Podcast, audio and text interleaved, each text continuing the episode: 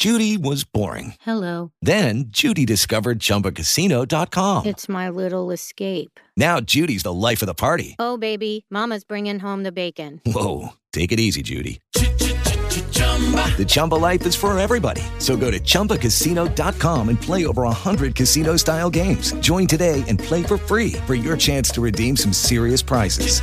chumba ChumbaCasino.com. No purchase necessary. Void where prohibited by law. 18 plus terms and conditions apply. See website for details. With the Lucky Land slots, you can get lucky just about anywhere. This is your captain speaking. Uh, we've got clear runway and the weather's fine, but we're just going to circle up here a while and uh, get lucky. No, no, nothing like that. It's just these cash prizes add up quick. So I suggest you sit back, keep your tray table upright, and start getting lucky. Play for free at LuckyLandSlots.com. Are you feeling lucky? No purchase necessary. Void where prohibited by law. 18 plus terms and conditions apply. See website for details.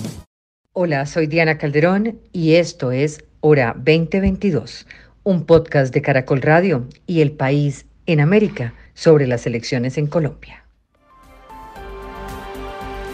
Bienvenidos a esta, la segunda noche del debate de las coaliciones en la hora 2022. Caracol Radio y El País. El turno esta noche es para la coalición Centro Esperanza. Ustedes saben que pueden desde ya escucharnos a través del dial y, es- y vernos a través de nuestras plataformas digitales en Caracol Radio, en El País, en caracol.com.co, en elpaís.com. Pero antes los voy a invitar, como ayer, a un previo para que ustedes vean lo que es llegar a un debate presidencial. Cómo llegan aquí al estudio de televisión y de radio de nuestra sede en Caracol Radio en Bogotá los candidatos. Los dejo con Alfonso Ospina, director del servicio informativo de Caracol Radio, y con Inés Santeulalia del País. Y ya vuelvo con ustedes. Diana, gracias, muy buenas noches. Buenas noches a todos los que nos están escuchando en las estaciones de Caracol Radio y a quienes nos siguen y nos ven a través de los medios digitales, el Facebook, YouTube y las redes sociales de Caracol. En efecto, Diana, esta es la coalición de la esperanza, coalición Centro Esperanza. Se han agrupado fuerzas políticas disímiles en una tendencia que en general se considera de centro y que por eso su bandera, ya lo estaremos escuchando con ellos y por supuesto en el debate, su bandera es acabar la polarización de izquierda y de derecha y aglutinar las fuerzas de quienes se sienten en el centro del espectro político. Inés Santeulalia del País, muy buenas noches. Gracias de nuevo por estar acá en este debate con Caracol Radio. Hola, buenas noches Alfonso, buenas noches Diana y buenas noches a todos los que nos están escuchando o viendo en esta segunda noche de la hora de las coaliciones. En esta aventura política, como les contábamos ayer, han participado diversas fuerzas, diversos candidatos. Finalmente se inscribieron cinco, que son los que van a estar en el tarjetón de la coalición pidiendo los votos de, los colombianos el próximo 13 de marzo. Acuérdense que para votar, porque ese día elegimos Congreso, deben llegar cada uno de ustedes a la mesa y pedirle al jurado que quieren votar por una coalición específica. Si quieren hacerlo por alguno de los candidatos que habrán esta noche, deben pedir el tarjetón de la coalición de la esperanza, coalición Centro Esperanza, y por supuesto después hacer su votación. Vamos a conocerlos a los cinco que finalmente van a estar disputando esa contienda electoral. El primero de ellos es Alejandro Gaviria, a quien conocimos como ministro de Salud, como rector de la Universidad de los Andes y ahora en su primera aventura política electoral. Alejandro, buenas noches, gracias por estar acá. Buenas noches a ustedes, a todos los oyentes y televidentes. ¿Cómo han estado? Buenas noches. Queda eh, algo menos de un mes para la consulta. ¿Cuál es el estado de la coalición hoy? El estado de la coalición hoy es un estado que yo lo llamaría de recuperación de la confianza. El estado es un estado donde tenemos en estas tres semanas largas que faltan presentar más propuestas, meternos en el debate de las ideas. Yo creo como académico que el ámbito de las ideas tiene que ser el ámbito de la coalición, hacerle propuestas al país, responder a esta coyuntura crítica que estamos viviendo.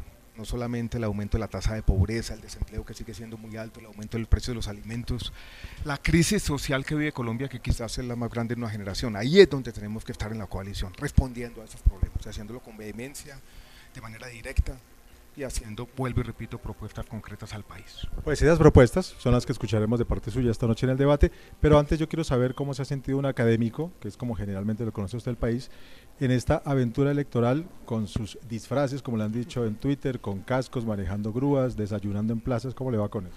La política tiene muchas dimensiones. Una, la más enaltecida, que es disminuir el sufrimiento humano, pero la otra también es un espectáculo de masas y uno tiene que entender eso, que esas son las reglas de juego, adaptándome a este mundo. Eh, yo creo que bien, bien, bien. Eh, la actitud que tiene que tener uno es la de un guerrero feliz y eso es lo que quiero ser y así estaremos en el debate. De nuevo, bienvenido Alejandro Gaviria, candidato que se inscribe por firmas con el movimiento Colombia tiene futuro. Continúe para que demos inicio en minutos al debate. Y ahora viene otro de los integrantes de la coalición, Sergio Fajardo, a quien conocimos como gobernador de Antioquia, a quien conocimos aquí en esta casa como, como compañero en eh, las mañanas de 6 a.m. y a quien hemos visto en distintas también aventuras políticas, alcalde de Medellín, eh, candidato a la vicepresidencia, precandidato presidencial. Bienvenido, gracias por venir. También, bastante ya. Buenas noches, me da mucho gusto estar acá con ustedes en Caracol. Este es un lugar que recuerdo con muchísimo cariño. Recuerdo trabajando con Darío Arismendi en la mesa de trabajo. Y esa es una vena que tengo que de pronto más tarde vuelvo. Candidato, y en pocas palabras, ¿cómo definiría usted la coalición Centro Esperanza? Definiría. Pues es un esfuerzo por plantear con un grupo de personas diferentes, con trayectorias diferentes, una propuesta para nuestro país que signifique cambio, pero un cambio con serenidad, con seriedad, con rigor. Y eso es lo que pretendemos. Pues también lo escucharemos esta noche, Sergio. Bienvenido al debate. Lo invito para que continúe al estudio, en donde los, en pocos minutos lo escucharemos con sus ideas. Y ahora le damos paso a otro de los candidatos, Juan Manuel Galán. Juan Manuel, buenas noches, bienvenido. También gracias por estar en este debate de Caracol Radio Prisa Media. Muy buenas noches, Alfonso. Muy complacido de estar acá en Hora 20 y de que este espacio se pueda abrir para que podamos transmitirle a los colombianos las propuestas y el programa de gobierno que venimos construyendo, un gobierno de coalición. Candidato, ¿qué va a pasar después del 13 de marzo? ¿Se mantiene el compromiso de apoyarse hasta el final, hasta la primera vuelta? Se mantiene firme el compromiso, esa es la regla de juego. Nos hemos comprometido y hemos empeñado la palabra a que gane quien gane recibirá el apoyo irrestricto. Y desde el 14 de marzo, si soy triunfador, espero recoger a todos mis compañeros para que hagamos campaña juntos. Y si no soy triunfador, haré campaña desde la mañana del 14 de marzo por ese triunfador para que gane la presidencia de la República. También le invitamos a Juan Manuel para que siga al debate. Él está inscrito como precandidato con el Partido Nuevo Liberalismo, el mismo que tuvo su padre Luis Carlos Galán y que hace muy pocas semanas recuperó su personería jurídica. Sergio Fajardo, también les contamos, está inscrito con el aval de la Alianza Social Independiente y con dignidad. Nuestro cuarto panelista de hoy, Carlos Amaya, exgobernador de Boyacá, una figura importante del Partido Verde en Colombia. Bienvenido, Carlos, a este debate. Bueno, un cordial saludo para todas y todos los seguidores que hasta ahora nos acompañan. Es un gusto por estar en este debate. Le quería preguntar, candidato, uno se pregunta a veces qué hace cada día de campaña uno de estos precandidatos en esta recta final. ¿Qué ha hecho usted hoy? ¿A qué ha dedicado su jornada? Bueno, desde muy temprano trabajando. Yo tengo por costumbre, como mi abuelo, que se levantaba a ordeñar temprano, yo me levanto a orar. Estuve trabajando todo el día en jornadas en la calle y dediqué un tiempo largo a mediodía para estar con mis hijos. Muy contento por estar acá y en la tarde estuvimos en una reunión con los compañeros de la coalición. ¿Trae su ruana y ese pin de 120 horas el salado? ¿A qué hace referencia? Bueno, es que se les ha olvidado a los colombianos y a muchos medios que en el salado hoy se conmemoran, eh, o no se deberían conmemorar, pero sí se deberían recordar esa masacre tan desastrosa que ocurrió allá y yo creo que un poco el nuevo país que queremos debe mirar hacia atrás para no repetir esas, ese tipo de masacres y un poco traer a la memoria este dolor nos ayuda a pensar en que es necesario un cambio, que ya es justo y necesario con esta era de un gobierno guerrerista y ya es hora de tener un gobierno que piense en la paz verdaderamente. Así es, el cambio que todos queremos seguro es que no haya más violencia. Bienvenido Carlos, inscrito por Somos Verde Esperanza en esta coalición.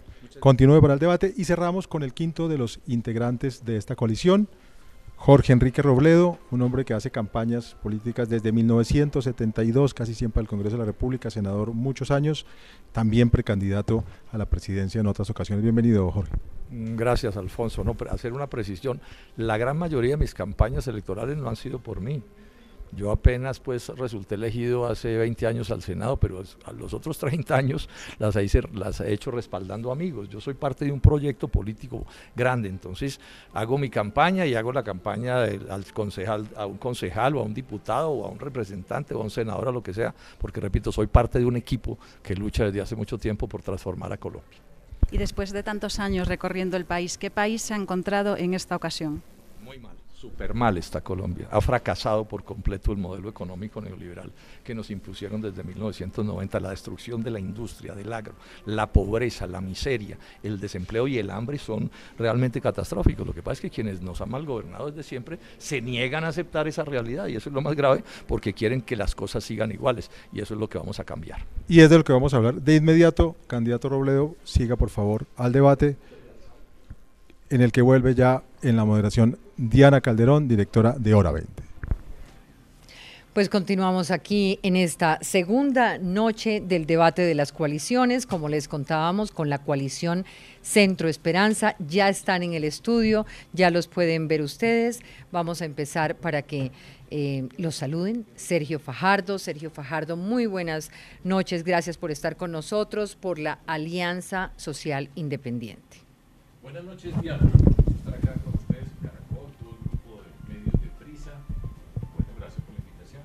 Así es, quienes llegan a nuestra audiencia ya saben, nos pueden escuchar a través del dial, pero nos pueden ver a través de caracol.com.co, a través del país.com, en todas las plataformas digitales de Caracol, en YouTube y en Facebook Live. Vamos a saludar a Jorge Robledo de Dignidad. Doctor Robledo, gracias por estar con nosotros. Buenas noches. Diana, muchísimas gracias por la, invitación. ¿Cuál es la Muchas gracias por la, por la invitación. Un saludo aquí a los a los competidores un saludo muy cordial. Muy bien. Juan Manuel Galán del Partido Nuevo Liberalismo, gracias por acompañarnos también. Gracias Diana por la invitación y felicitar a Caracol Radio por abrir estos espacios de debate y donde damos a conocer nuestras ideas y propuestas a, la, a, la, a los colombianos. Alejandro Gaviria, Colombia tiene futuro. Muy buenas noches y bienvenido. Buenas noches, Diana. Gracias de nuevo por la invitación y saludos a todos los oyentes y internautas que nos acompañan. Gracias. Carlos Amaya, Somos Verde Esperanza. Buenas noches. Diana, muchas gracias por la invitación a todas y todos los colombianos que a esta hora nos siguen, a mis compañeros de coalición, un saludo especial. Muy bien, pues estamos aquí y como anoche los candidatos en las próximas dos horas, horas 50 minutos, tendrán varias alternativas para contarle a la audiencia quiénes son, de qué hablan, qué le proponen a Colombia. Y lo vamos a hacer con una metodología que ya ustedes habrán visto, un primer bloque de una pregunta que ya voy a formular. Luego nos vamos a ir a un especie, una especie de análisis, vamos a conocer la data, cómo se ha comportado la data, la encuesta con estos candidatos. Vamos a tener las preguntas del país global desde México y desde España. Vamos también a mirar las preguntas de la ciudadanía. Así que empiezo, empiezo por hacerles la primera pregunta. Y esa primera pregunta tiene que ver con, imagínense el escenario del el 13 de marzo, pero desde ya. ¿Qué le dirían a ustedes estando en una coalición en la que definitivamente pues hay muchas cosas que los unen, que los diferencian al uno del otro? ¿Qué le podrían decir ustedes a quienes nos escuchan y nos ven? Que lo hace a usted diferente y mejor para pedirle el voto a ese ciudadano que pide el tarjetón de la consulta de la coalición Centro Esperanza. Sergio Fajardo. Gracias, Diana.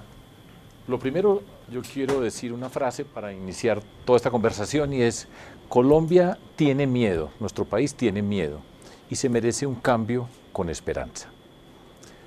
Dicho esto, me presento. Yo he sido, he estado en la política desde hace 22 años, cuando empezamos en mi ciudad, en Medellín, a pie, nos atrevimos a conformar un movimiento cívico independiente, compromiso ciudadano, y nos enfrentamos a las maquinarias clientelistas, corruptas que estaban en la ciudad. Fui alcalde de Medellín, lideré una transformación extraordinaria con un equipo maravilloso que me acompañó, le cambiamos el rumbo a la ciudad. Fui gobernador de Antioquia después, Igualmente lideramos una transformación con un equipo, y siempre me gusta reiterarlo, maravilloso de personas con quienes trabajé. Tengo la experiencia de haber trabajado alrededor de los temas más acuciosos que tenemos nosotros, la lucha contra la corrupción, que empieza desde las campañas, de la forma como se llega al poder, así se gobierna, la experiencia de enfrentar la violencia que ha tenido mi ciudad, el departamento de Antioquia en múltiples formas, y también el trabajo con comunidades para transformarlas. Ese ha sido un recorrido, sacamos las mejores notas. He tenido la oportunidad también de ser candidato a la vicepresidencia con Antanas Mocus en la Ola Verde. En el 2018 en la coalición Colombia con Jorge Robledo y Claudia López en representación del Polo y la Alianza Verde. Y estoy ya en un momento de la vida en que estoy preparado para liderar. He demostrado cómo se lidera, cómo se trabaja. Tengo la tranquilidad del espíritu para decirles a ustedes que soy la persona, quiero representar esta coalición para ser el presidente de Colombia y estoy listo y les digo, confíen en mí. Podríamos entonces hablar de un Sergio Fajardo que se presenta por experiencia, por una característica de transformación en los cargos en los que ha tenido. Muy bien. Juan Manuel Galán, voy a turnar. Muchas gracias, Diana. ¿Qué lo diferencia y qué lo hace mejor que sus compañeros? A ver. Quiero primero decir que yo soy Juan Manuel Galán, voy a cumplir 50 años. Durante estos últimos 32 años de mi vida me he preparado, he tenido experiencias en el Ejecutivo, fui viceministro de Educación, fundador del programa presidencial Colombia Joven, fui senador por tres periodos, le puse la cara a temas difíciles y duros durante esos 12 años, como citar el debate de los falsos positivos o citar el debate de agroingreso seguro donde también participó Jorge Enrique Robledo, sacar adelante la ley del uso medicinal de la marihuana en Colombia. Y creo que uno como gobernante, si los colombianos obviamente depositan su confianza en mí para ser su presidente, debe ser capaz de rodearse de personas mejores que uno mismo. El país está en una situación que requiere del mejor equipo. Y aquí tenemos personas donde se combinan diferentes historias, experiencias, capacidad y vamos a gobernar como un gobierno de coalición, pero vamos a rodearnos de la mejor gente, inclusive gente mejor que nosotros mismos, para sacar adelante a nuestro país y sacarlo de esta crisis social y económica profunda y esta crisis de hambre donde uno de cada dos colombianos en Colombia tiene dificultades para alimentarse, no tiene una comida un día, otro día sí la tiene, donde hay una informalidad de la mitad de la población económicamente activa. Entonces tenemos una gran responsabilidad, Diana, de gobernar con un liderazgo colectivo y con los mejores. Muy bien, voy a contarles que tienen enfrente el reloj para poder seguirlo y pedirle a nuestros compañeros que lo activen para que no se me pasen de tiempo, pero vamos bien, vamos bien. Dos minutos, dos, minutos, para que tengan tiempo de, de expresarse. Y si hay alguna réplica, un minuto, pero Vamos a mirar para que el tiempo nos aclare. Empieza usted, doctor Robledo, la misma pregunta que sus compañeros. Sí, yo el año pasado cumplí 50 años de una decisión de estudiante universitario de dedicarle mi vida, esfuerzos principales de mi vida a la lucha por transformar a Colombia. Bueno, y aquí sigo en esa misma lucha. Después fui profesor en la Universidad Nacional de Colombia en la sede de Manizales, 26 años, profesor de tiempo completo. Y al mismo tiempo dirigí grandes luchas agrarias. Y esas grandes luchas cafeteras y agrarias me convirtieron en senador de la República. Y aun cuando algunos advirtieron que iba a traicionar y me iba a vender, lo cierto es que sigo siendo el mismo Jorge Enrique Robledo que era antes de convertirme en senador de la República aquí, República. aquí estoy en mis luchas. Ahora hay dos cosas que yo creo que a mí me diferencian mucho en general de todos los candidatos. La primera es que yo soy el senador, el colombiano en últimas, eh, que más debates ha hecho contra la corrupción en Colombia. Nadie ha hecho el esfuerzo que yo he hecho en la lucha contra la corrupción. Y lo he podido hacer por dos razones. La primera porque tengo cero rabo de paja, eso entonces no me preocupa pues arrimarme a la candela. Y lo segundo porque tengo el carácter y el valor civil suficiente para enfrentar esos grandes desafíos. Y lo otro que es importante es, es esto. Colombia lleva un debate de 30 años en relación con el modelo económico.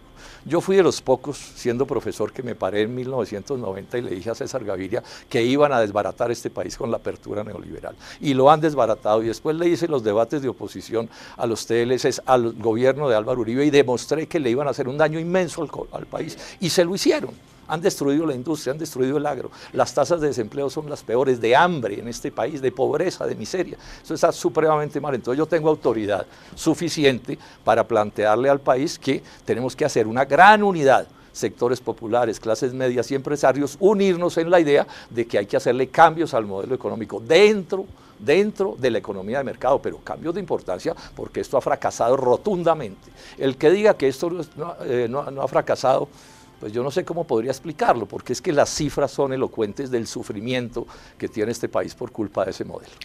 Pues aquí ya para quienes llegan a nuestra audiencia estamos en el momento en el que les pedimos que, que los diferencia al uno del otro, que lo haría mejor. Sergio Fajardo habla de experiencia, transformación y liderazgo. Juan Manuel Galán habla de ser joven. ¿Se es joven a los 50 años, doctor Galán? Era joven, no, no, no, pregunto. fundador de porque Colombia es que me quedé con que soy joven, tengo 50 años y luego 50 años de experiencia, entonces ahí hay una diferencia. Muy bien. Joven, una experiencia legislativa en unos temas serios de inserción eh, de, por ejemplo, este tema de la marihuana en la sociedad, algunos otros que usted ha planteado como resultados en su experiencia legislativa.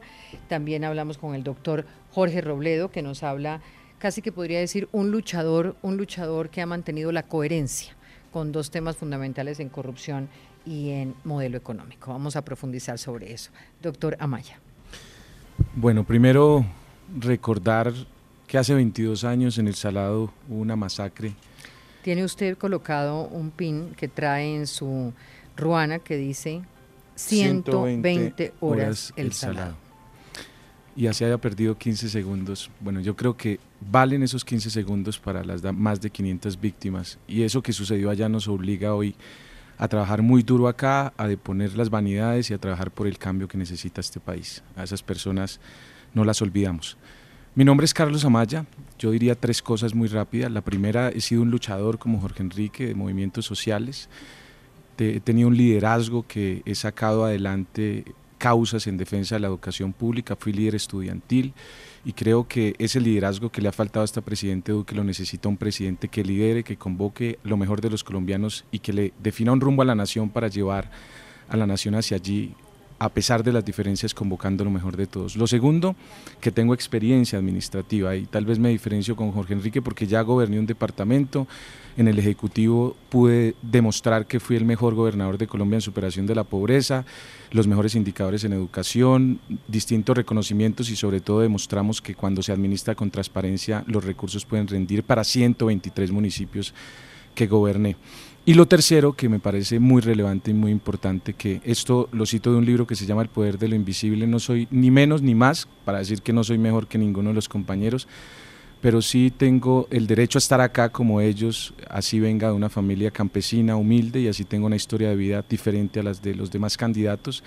Aprendí a amar la vida echando asadón, vi la pobreza a los ojos, no me la contaron, sé lo que se siente luchar todos los días por salir adelante, pedir una cita médica en una EPS desde las 3 de la mañana en el Seguro Social y creo que esas luchas de los colombianos deben importar en este debate y la gente está esperando que les ayudemos para que esas luchas diarias puedan tener resultados como sacar a su familia adelante. Todos tenemos, tenemos derecho a salir adelante y a lograr nuestros sueños.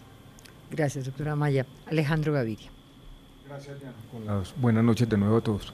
Yo diría lo primero siendo yo un académico y es el conocimiento el conocimiento en los principales temas de este país, en infraestructura. Yo, por ejemplo, he participado en las comisiones de regulación de servicios públicos, diseñé parte de la política de vivienda, en educación, yo he sido decano y rector. Escribí mi primer libro sobre educación hace ya 20 años. He sido el ministro de Salud que más ha durado en la historia de Colombia, poniendo en práctica la intervención tal vez más ambiciosa sobre el mercado de los precios de, medicamentos, conozco la economía colombiana, fue director de un centro de desarrollo sostenible. Entonces tengo el conocimiento sobre los principales temas del país. El segundo tema que yo quisiera traer a cuento es la capacidad de unir, incluso unir más allá de esta coalición. El próximo presidente de Colombia, si quiere el cambio, tendrá que ser un reformista.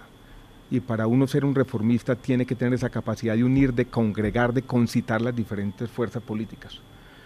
Yo le traigo a esta coalición también otra visión, que yo la voy a llamar la visión liberal. La visión liberal que defiende temas como la muerte digna, que ha, estado, ha sido protagonista de primera línea en los debates sobre los derechos sexuales y reproductivos de la mujer, que ha sido protagonista de primera línea en el debate que quiere dejar a un lado el paradigma prohibicionista. Entonces traigo también esa visión, la visión de un liberal. También yo creo, y soy escritor, creo en el poder de las palabras y creo que el próximo presidente de Colombia tendrá que inspirar también, construir una visión compartida, un propósito colectivo. Yo creo que eso también es importante. Y traigo también a esta coalición lo que yo quiero llamar una historia de vida. También soy un luchador, un sobreviviente, Carlos, como lo somos casi todos. La historia de haber sobrevivido a una enfermedad grave, la historia quizás del amor a mi familia. Quiero mandarle un abrazo a mi esposa que está cumpliendo años hoy. Muy bien, pues ahí los tienen. Estos son los candidatos de la coalición Centro Esperanza. Y hoy no vamos a empezar por el tema de despenalización, no vamos a empezar por el tema de seguridad, vamos a empezar por un tema que ha sido noticia en los últimos días y tiene que ver con el cambio climático. Vamos a hablar de temas que además en esta coalición han sido eh, importantes y se han expresado ustedes sobre eso. Y la primera pregunta aquí es cuál es el plan para mitigar los efectos. En cinco años, les doy esta cifra, 600 mil hectáreas de la selva de Amazonas ha sido deforestada. ¿Cuáles serían las acciones concretas? Y tengo acá, estábamos mirando otras cifras, 171 mil 171 mil hectáreas deforestadas según el IDEAM en 2019, un 8% más que en el 2000, que en el año anterior. 600 mil se han desforestado en los últimos cinco años.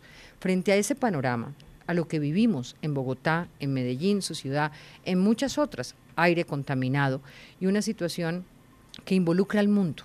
¿Cuáles son las posiciones? Empiezo ahora por este lado, Carlos Amaya. Bueno, lo primero que hay que decir es que este es un tema serio, que el cambio climático no da espera y que es hora de actuar ya. Y, y eso determina también la agenda prioritaria del nuevo gobierno. Nosotros desde Boyacá dijimos no al fracking contundentemente, yo creo que hay que tomar postura en ciertos asuntos que deben ser con determinación, como no al fracking, que pone en riesgo ecosistemas estratégicos y, aguas subterráneas. Decir que en el debate de cuál es el aporte para Colombia para eh, mitigar esas, esas, esa, ese cambio climático, lo que más puede hacer Colombia es cuidar el Amazonas. Hace poco la coalición visitó el Amazonas y yo creo que lo que hay que hacer es tomar decisiones de fondo como aquel que queme un bosque o tale un bosque, pues no va a poder tener derecho a esa tierra, esa tierra hay que delimitarla y el Estado tiene que recuperarla, es decir, no podemos seguir dejando que la gente queme y ponga ganadería. Lo segundo que hay que hacer es que necesitamos que los campesinos de allí tengan un bono eh, a través de pago por servicios ambientales para que puedan vivir de una asignación del Estado y puedan cuidar el ecosistema en el que están viviendo y también tenemos que hablar sobre la pobreza de ellos. No podemos decirles muéranse de hambre y, cuiden el, bosque, hay que darle los recursos y pensar que allí también hay maneras. Don Eli de Caquetá, que lo conocí en esta gira que dice Tour Verde Esperanza, siembra árboles y un poco lo que está es recuperando esas especies que podrían usarse también maderables y se hace una buena política forestal.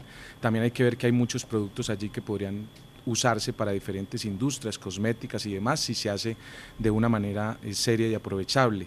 Y que el agua que allí está podría también servir para otro tipo de circunstancias como piscicultura.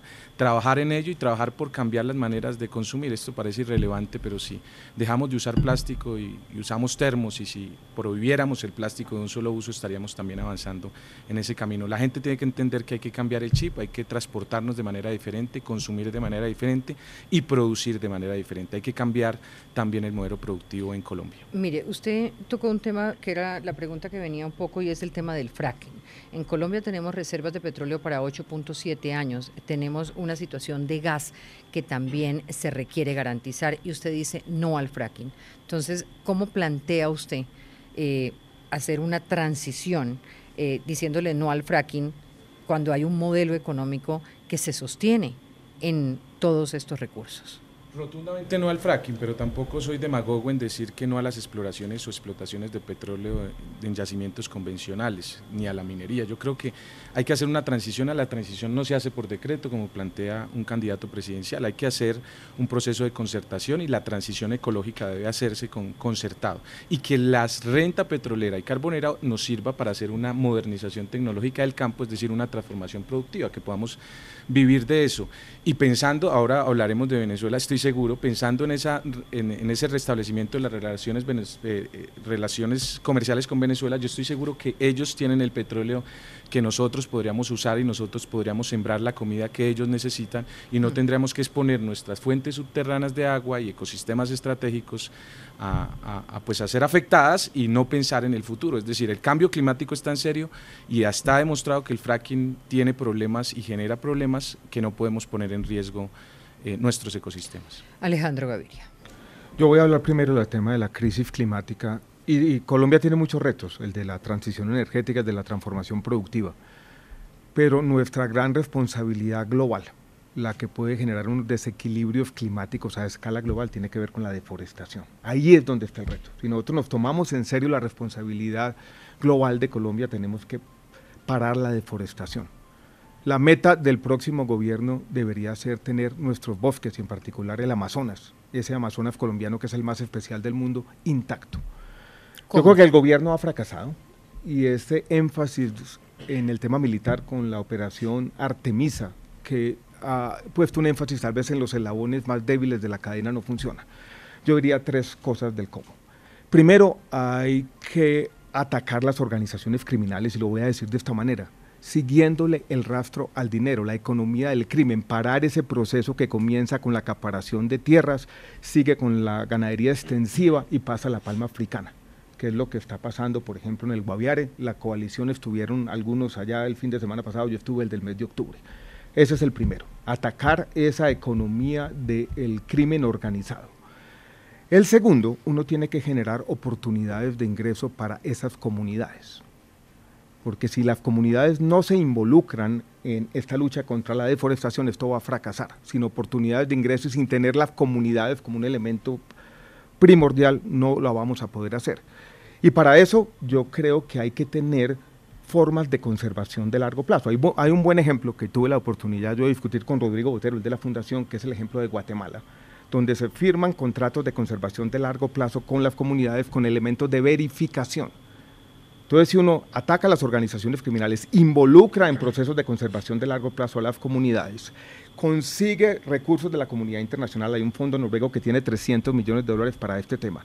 Y además tiene una agencia nacional forestal que genere conocimiento de cómo hacer una explotación sostenible del bosque. Yo creo que podemos avanzar en el tema de parar la deforestación, que vuelvo y repito, es nuestra gran responsabilidad global. Vuelvo con usted en segundos con el tema del fracking. Juan Manuel Galán. Bueno, eh, Diana, Colombia tiene en este momento cinco estructuras criminales mafiosas que tienen que ver con este fenómeno de la deforestación y de la depredación del medio ambiente. La mafia criminal del narcotráfico, la mafia criminal del contrabando, la mafia criminal del despojo de tierras, la mafia criminal de la minería criminal y la mafia de la contratación estatal. Y hoy esas mafias, sobre todo la del despojo de tierras, ha hecho presiones para llevar campesinos engañados a firmar escrituras. Hay una red de corrupción que vamos a develar y que vamos a investigar y a judicializar entronizada en las oficinas de registro de propiedad, en el Instituto Geográfico Agustín Codazzi y en las inspecciones de policía. Y esa mafia, gracias a esa infiltración de estas instituciones, está despojando la tierra de los campesinos. Detrás de eso está el énfasis en la ganadería extensiva, eh, los incendios en la Amazonía en buena parte tienen que ver con eso, pero la presencia de las estructuras del narcotráfico también buscan lavar su plata a través no solamente del contrabando, sino a través de la tierra, que ha sido una manera tradicional de lavar la tierra y de apoderarse de las tierras del Estado, de los terrenos baldíos, porque no hemos tenido una política real de avance en el punto uno del proceso de paz, que es el punto agrario, en donde se avance en la titulación y registro de la propiedad de la tierra a los campesinos, en el catastro multipropósito, en la actualización de los predios de la tierra en muchas zonas del país que no están pagando tampoco los impuestos que pueden pagar y generar recursos locales. Lo otro, Diana, es la misión rural de 2017 arrojó el diagnóstico sobre el campo colombiano y allí yo me propongo hacer un énfasis como presidente de la República en un plan para construir vías terciarias que permitan esa comunicación y esa eh, capilaridad del campo colombiano que requiere para eh, poderse potencializar. Y se me fue el tiempo, Se le me fue el faltaron tiempo. ahí unos puntos, pero más adelante los diremos. Más adelante los, los va a Gracias. poder eh, comentar. Vamos a hacer una pausa con Alfonso Espina e Inés Santa Eulalia. Tres minutos, ya regreso con Jorge Robledo y con Sergio Fajardo.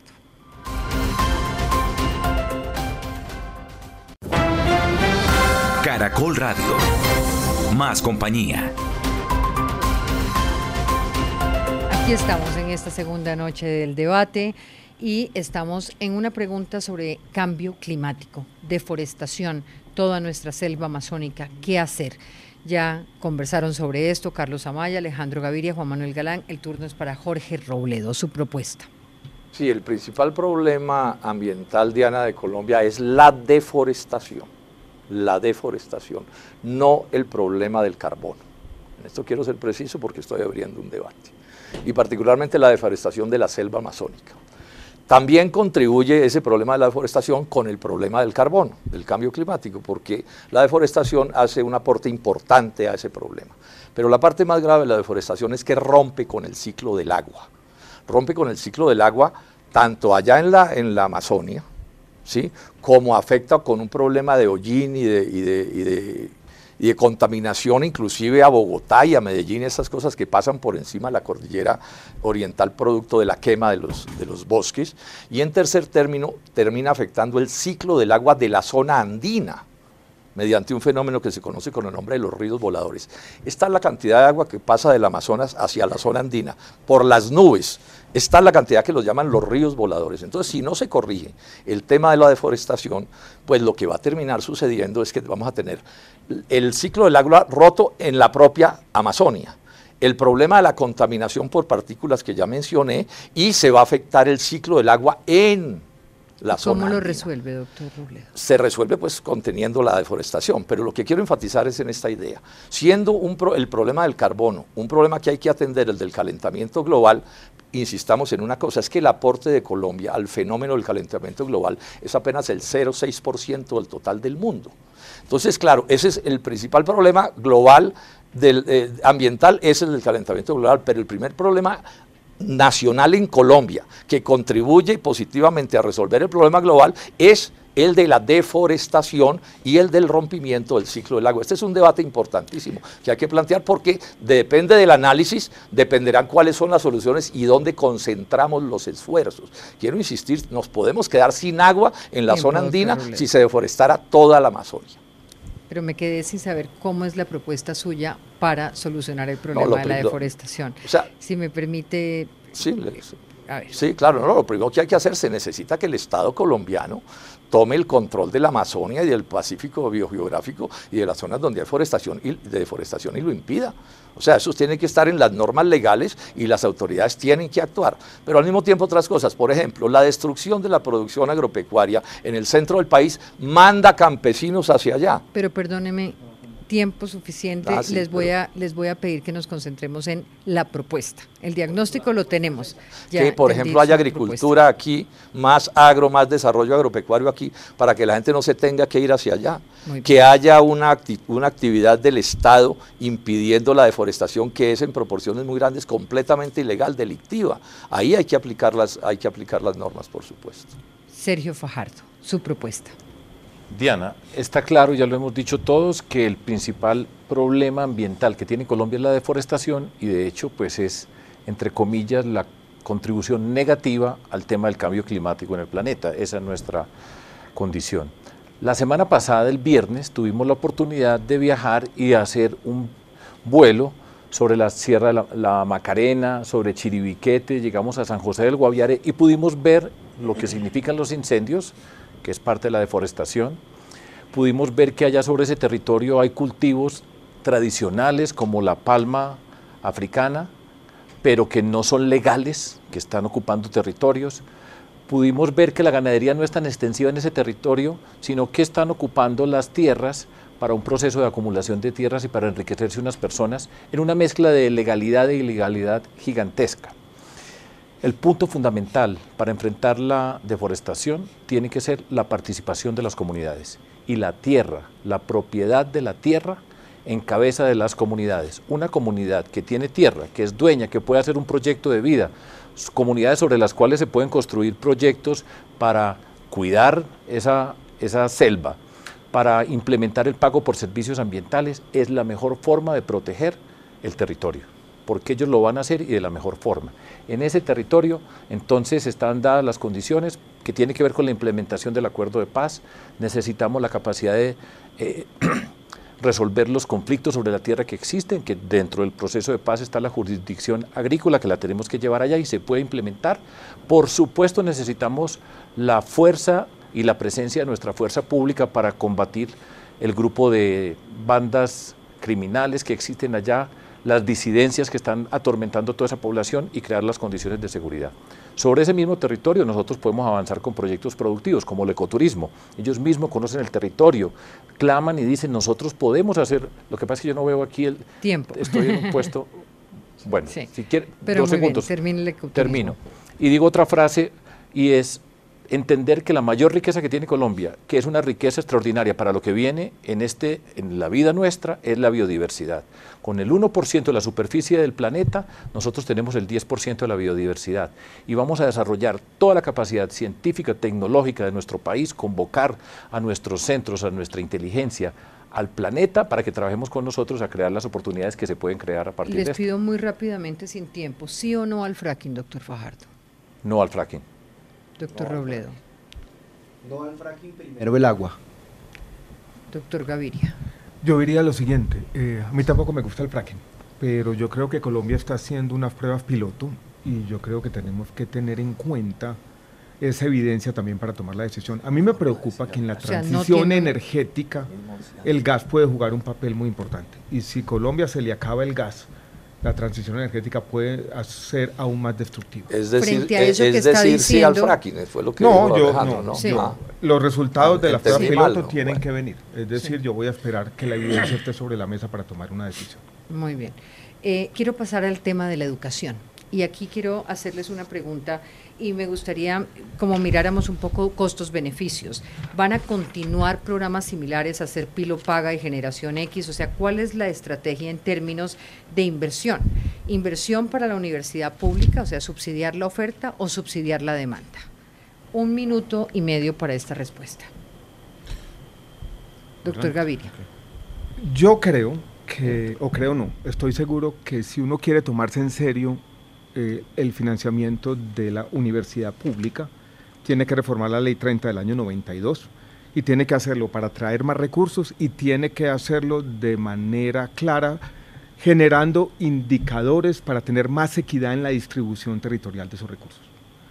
Pero al mismo tiempo, si uno quiere avanzar en la cobertura de educación superior, yo creo que ese dilema entre oferta y demanda no aplica, Diana. Yo creo que necesitamos las dos. Colombia necesita educación ¿Y con pública y educación privada. ¿Con qué plata le da las Si uno dos? es serio en avanzar la cobertura de educación superior, necesita ambas. Necesita ambas porque si no, solamente con la educación pública no vamos a poder tener las coberturas que el país debe tener para desarrollarse efectivamente, dándole prioridad a la educación. Yo cuando fui rector de la Universidad de los Andes, el primer discurso que di fue precisamente decir, yo no voy a hacer esas distinciones entre universidad pública y universidad privada, las dos son parecidas y tienen que trabajar juntas. Y de alguna manera promoví escenarios de cooperación entre una y la otra. Yo creo que lo que hay que hacer es programas, reforma la ley 30 del año 92, más recursos para la universidad pública, pero al mismo tiempo reformar estos programas para que quizás con unas tarifas menores que no pueden ser lo que le cobran las universidades al público general, lo que le cobran al Estado tiene que ser menor, yo también avanzaría en ese sentido. Porque o si no, vuelvo y repito, el avance en la cobertura de educación no va a poder ser, no va a poder ser el que necesita el país. Juan Manuel Galán. Bueno, Diana, yo soy bachiller normalista del Instituto Pedagógico Nacional. Mi hijo Lucas, de 14 años, está en ese colegio también, un colegio público, y yo tengo en mi corazón la educación pública. Me parece que la infraestructura de ese colegio en particular, que mi padre inauguró como ministro de Educación hace 50 años, es la misma de hace 50 años, más deteriorada por supuesto. Entonces aquí hay que hacer un esfuerzo también por la educación pública. pero hay que hacer una revisión del sistema educativo desde su sistema de financiamiento, Diana. La Ley General de Educación, la Ley 115 del 94, creó el Proyecto Educativo Institucional, el PEI, que fue una gran revolución para la educación porque le daba pertinencia a la educación de acuerdo a los territorios en donde los colegios de Colombia están ubicados. Pero el PEI es letra muerta porque no tiene financiación. Entonces yo lo que me propongo hacer como presidente de la República es desarrollar un programa de transferencia directa de los recursos de inversión en educación en la básica primaria y secundaria a las comunidades educativas, que son las que mejor lo van a administrar ese dinero, para hacer realidad el PEI, el Proyecto Educativo Institucional, entre docentes, estudiantes, rectores, padres de familia, porque entre más estén involucrados los padres de familia, mejor se impacta la calidad de la educación. Y tuvimos unas pruebas ahora, vamos a tener unas pruebas, hemos tenido unas pruebas internacionales con la OCDE pésimas en resultado. Colombia está muy mal en calidad de la educación y hay que hacer una revisión general del sistema educativo y estimular la educación técnica y tecnológica, donde hay mayores oportunidades de empleo, para nuestros jóvenes y mujeres las más afectadas por el desempleo. Doctor Robledo. Yo creo que una de las consignas más democráticas de la historia de la humanidad es esta. Educación universal, es decir, para todos. Es un crimen que los hijos de los pobres no puedan estudiar. En segundo término, buena calidad, porque la educación se llenó de estafadores. En tercer término, gratuita para que pueda ser para todos. En cuarto término, pública, porque si no la paga el Estado, entonces ¿quién la paga? Y en quinto término, nadie puede imponerle el punto de vista a nadie en el sistema educativo. Tiene que haber libertad de cátedra de investigación. No voy a estatizar la educación privada, pero es evidente que yo me inclino a favor de la educación pública por las razones que acabo de señalar. Al mismo tiempo, habrá que mejorar la calidad de la educación. Y voy a hacer todo un esfuerzo para disminuir los costos del ICETEX Parte del, drama de los muchachos de las universidades privadas es que les resultan ser muy costosas y los créditos del ICETEX son demasiado onerosos. Entonces ahí también habrá que hacer, que hacer modificaciones, pero siempre en la idea de que la mayoría de los recursos que yo pueda aportar como presidente van a estar a la educación pública por las razones que acabo de mencionar. Y ojo con esto, la educación privada, dice la Constitución y la ley, tiene que ser sin ánimo de lucro y vamos a ponerle a eso la vigilancia, porque no puede ser que no pagan impuesto de renta que porque es sin ánimo de lucro, pero resulta que la conviertes en un negocio deteriorando la calidad, porque el problema es que el lucro en ese, para en ese caso atenta contra la calidad y una educación que no es de calidad pues es una estafa para el estudiante y para el país. Este es un tema complejo que yo conozco bien, yo fui, repito, 26 años profesor de tiempo completo en la Universidad Nacional de Colombia, soy de una familia de profesores y esta cosa la he estudiado con cuidado. Sergio Fajardo. Bueno, voy a tocar tres, cuatro puntos muy básicos acerca del tema de la educación en general. Primero, lo primero que tengo que hacer yo como presidente es empezar con un plan para recuperar los, lo que ha ocurrido en el sistema educativo a través de la pandemia. Los daños no alcanzamos a percibirlos, pero hay una conciencia muy clara de que si no reparamos lo que ha ocurrido y no iniciamos un proceso de transformación, esta generación de estudiantes va a tener dificultades por el resto de sus días. Eso está en nuestra página, es una propuesta que ya tenemos elaborada. Dos, un punto fundamental para construir la igualdad en nuestro país. Niños, niñas, entre 3 y 5 años, todos, todas, tienen que estar en el sistema educativo y no puede haber ninguna excusa para que Colombia como país no haga un esfuerzo para que estén recibiendo la mejor atención desde esa edad. Y quisiéramos que fuera antes, pero por lo menos ese tema y vamos a tener alrededor de un millón de niños y niñas que van a participar dentro de ese proceso. Tres, llegó el momento para hacer algo que la pandemia nos permitió verlo y que lo podemos hacer en Colombia y es la Universidad Pública Nacional Digital, recogiendo las experiencias que tenemos ya en el mundo digital aplicando y recogiendo la capacidad que tenemos en muchos de nuestros centros educativos, de nuestras universidades, para llegar a lugares donde nunca se ha llegado, que se puede llegar llevando la infraestructura que tenemos que hacerlo, pero abrimos la vida de la universidad a muchas personas que nunca han tenido la oportunidad y lo van a tener. Y en cuarto lugar, quiero señalar algo que es bien importante. Eso hace parte de un gran acuerdo educativo que yo quiero liderar, pero tiene que ver, vamos a trabajar con las maestras y los maestros en Colombia.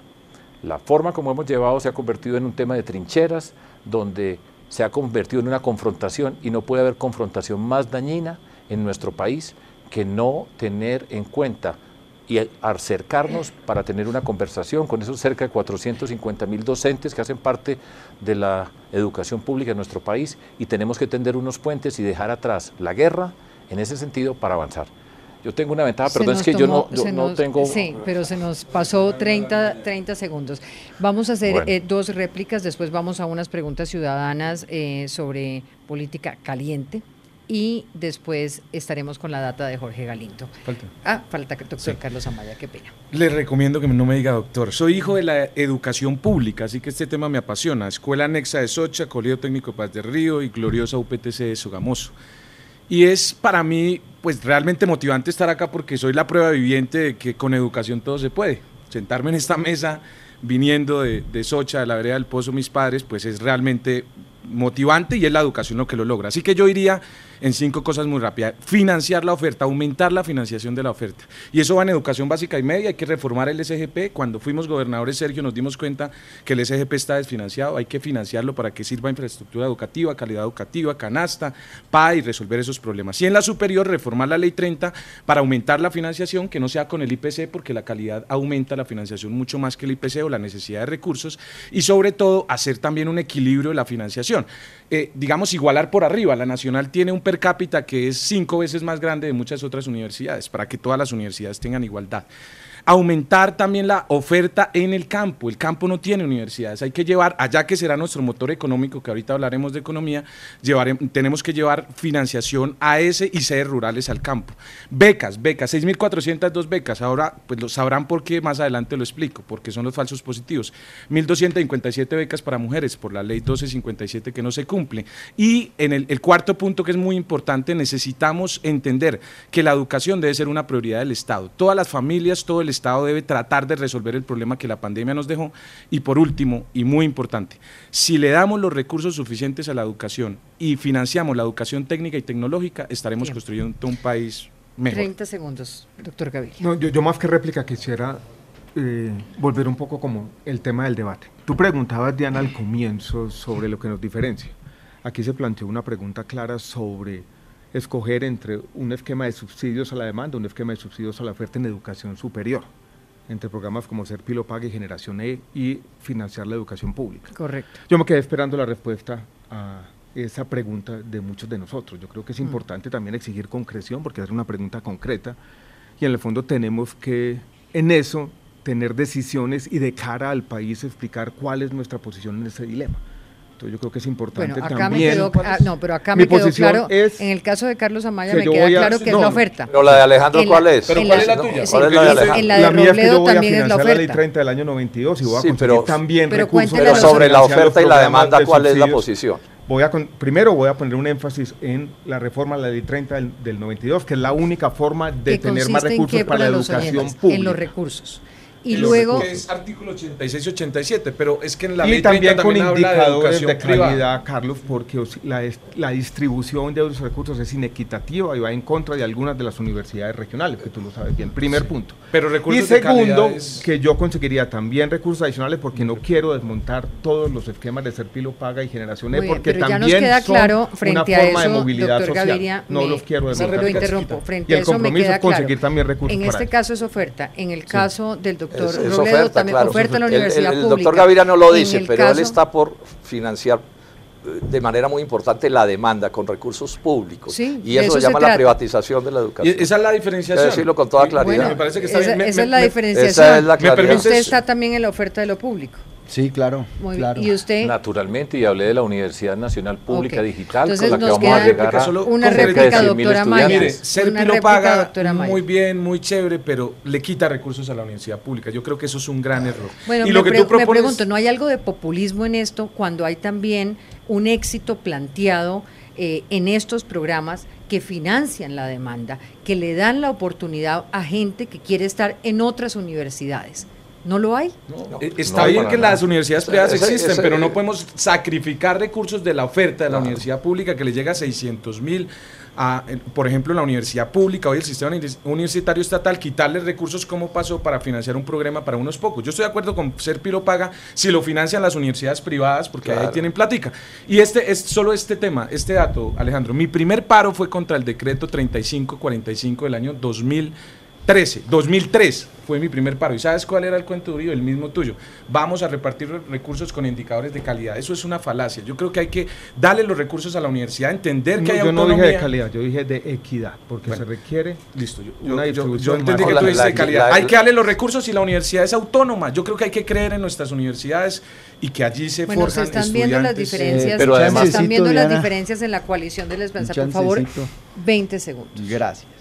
Bueno, ya que estamos Juan hablando de educación, porque pues el tema es educación también en Pero general. sobre este tema concreto. Sobre este tema concreto, yo creo que hay que comprometernos aquí con esta coalición de las Esperanza a congelar los créditos de la ICETEX hasta tanto los que están haciendo estudios puedan ser económicamente activos y reembolsar esos créditos. bien, Eso ya sí sería un sobre- alivio real Pero no para nos los vayamos, estudiantes. no, ya, ya el doctor eh, No, yo Robledo insisto en la idea sobre que lo más democrático, lo más democrático es financiar la educación pública. Es que es casi inaudito que este debate tenga que hacerse después de todo lo que conocemos y lo que sabemos. Lo que pasa es que han creado una deformación inmensa los neoliberales. No, pero ese debate hay que darlo. Y aquí, No, yo estoy aquí de acuerdo está- con que lo y aquí lo pero- que estoy pero viendo es es, que dentro de la coalición de la esperanza, eh, por lo menos hay un grupo que considera que Alejandro Gaviria tiene unas posiciones más, más hacia lo neoliberal en su en su discurso. no veo desde su, es el desde su neoliberalismo de decir Yo quisiera decir algo tenemos porque- que sí. complementar Quiero, con, por favor, programas de la eh, Diana, demanda también Sergio Alejandro, Fajardo. se puede por hacer en la Sergio universidad pública. Voy a señalar algo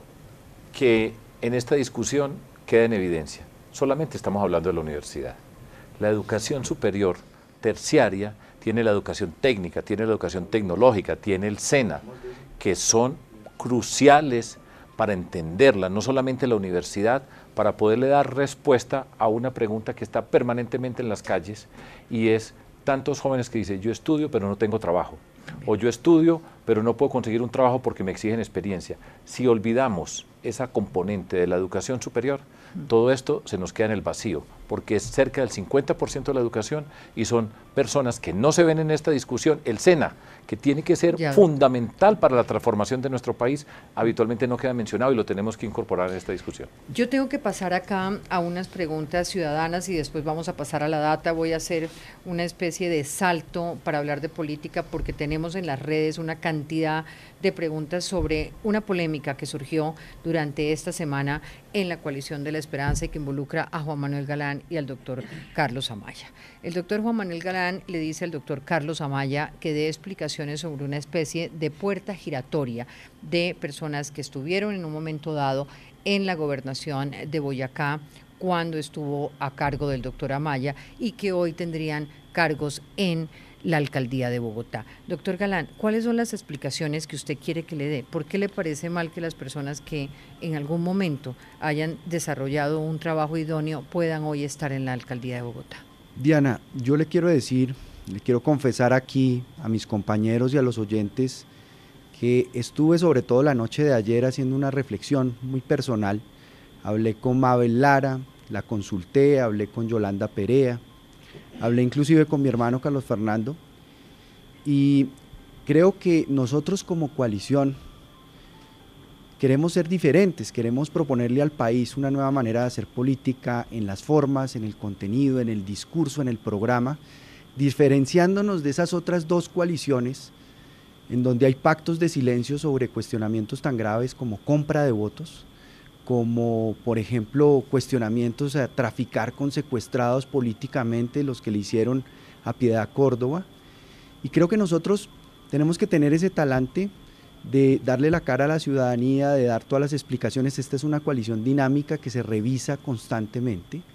Y yo quiero agradecerle aquí a Carlos Amaya, que me haya enviado las preguntas que me envió, los cuestionamientos que me envió, porque esos cuestionamientos algunas personas lo han hecho, han Pues, hecho esos cuestiona- cuestionamientos. cuestionamientos sobre los que ya iba y para que los oyentes lo sepan, el doctor Carlos Amaya le dice al doctor Juan Manuel Galán que su familia prácticamente ha vivido a costa del Estado en una cantidad de puestos públicos y de puestos fuera del país y cuáles han sido los criterios de meritocracia que han tenido sus familiares para ocuparlos. Quiero cerrar, Diana, diciendo que traje por escrito una respuesta a los interrogantes que me hizo Carlos, que le agradezco mucho y que le quiero dejar a Carlos, que le quiero dejar a usted, Diana, también.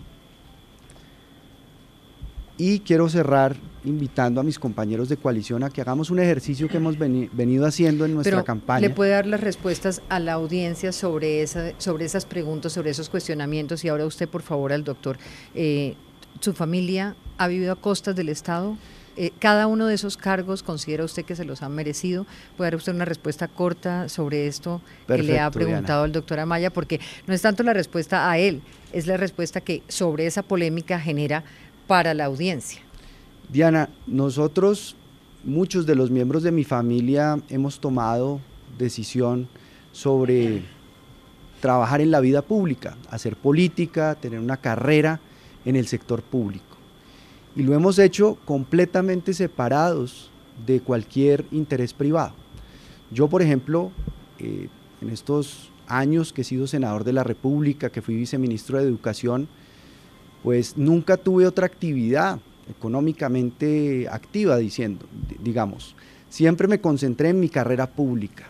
Nunca aproveché el Estado desde posiciones privilegiadas para hacer negocios, por ejemplo, y enriquecerme. Entonces, yo creo que una cosa es vivir del Estado y otra cosa es trabajar para el Estado.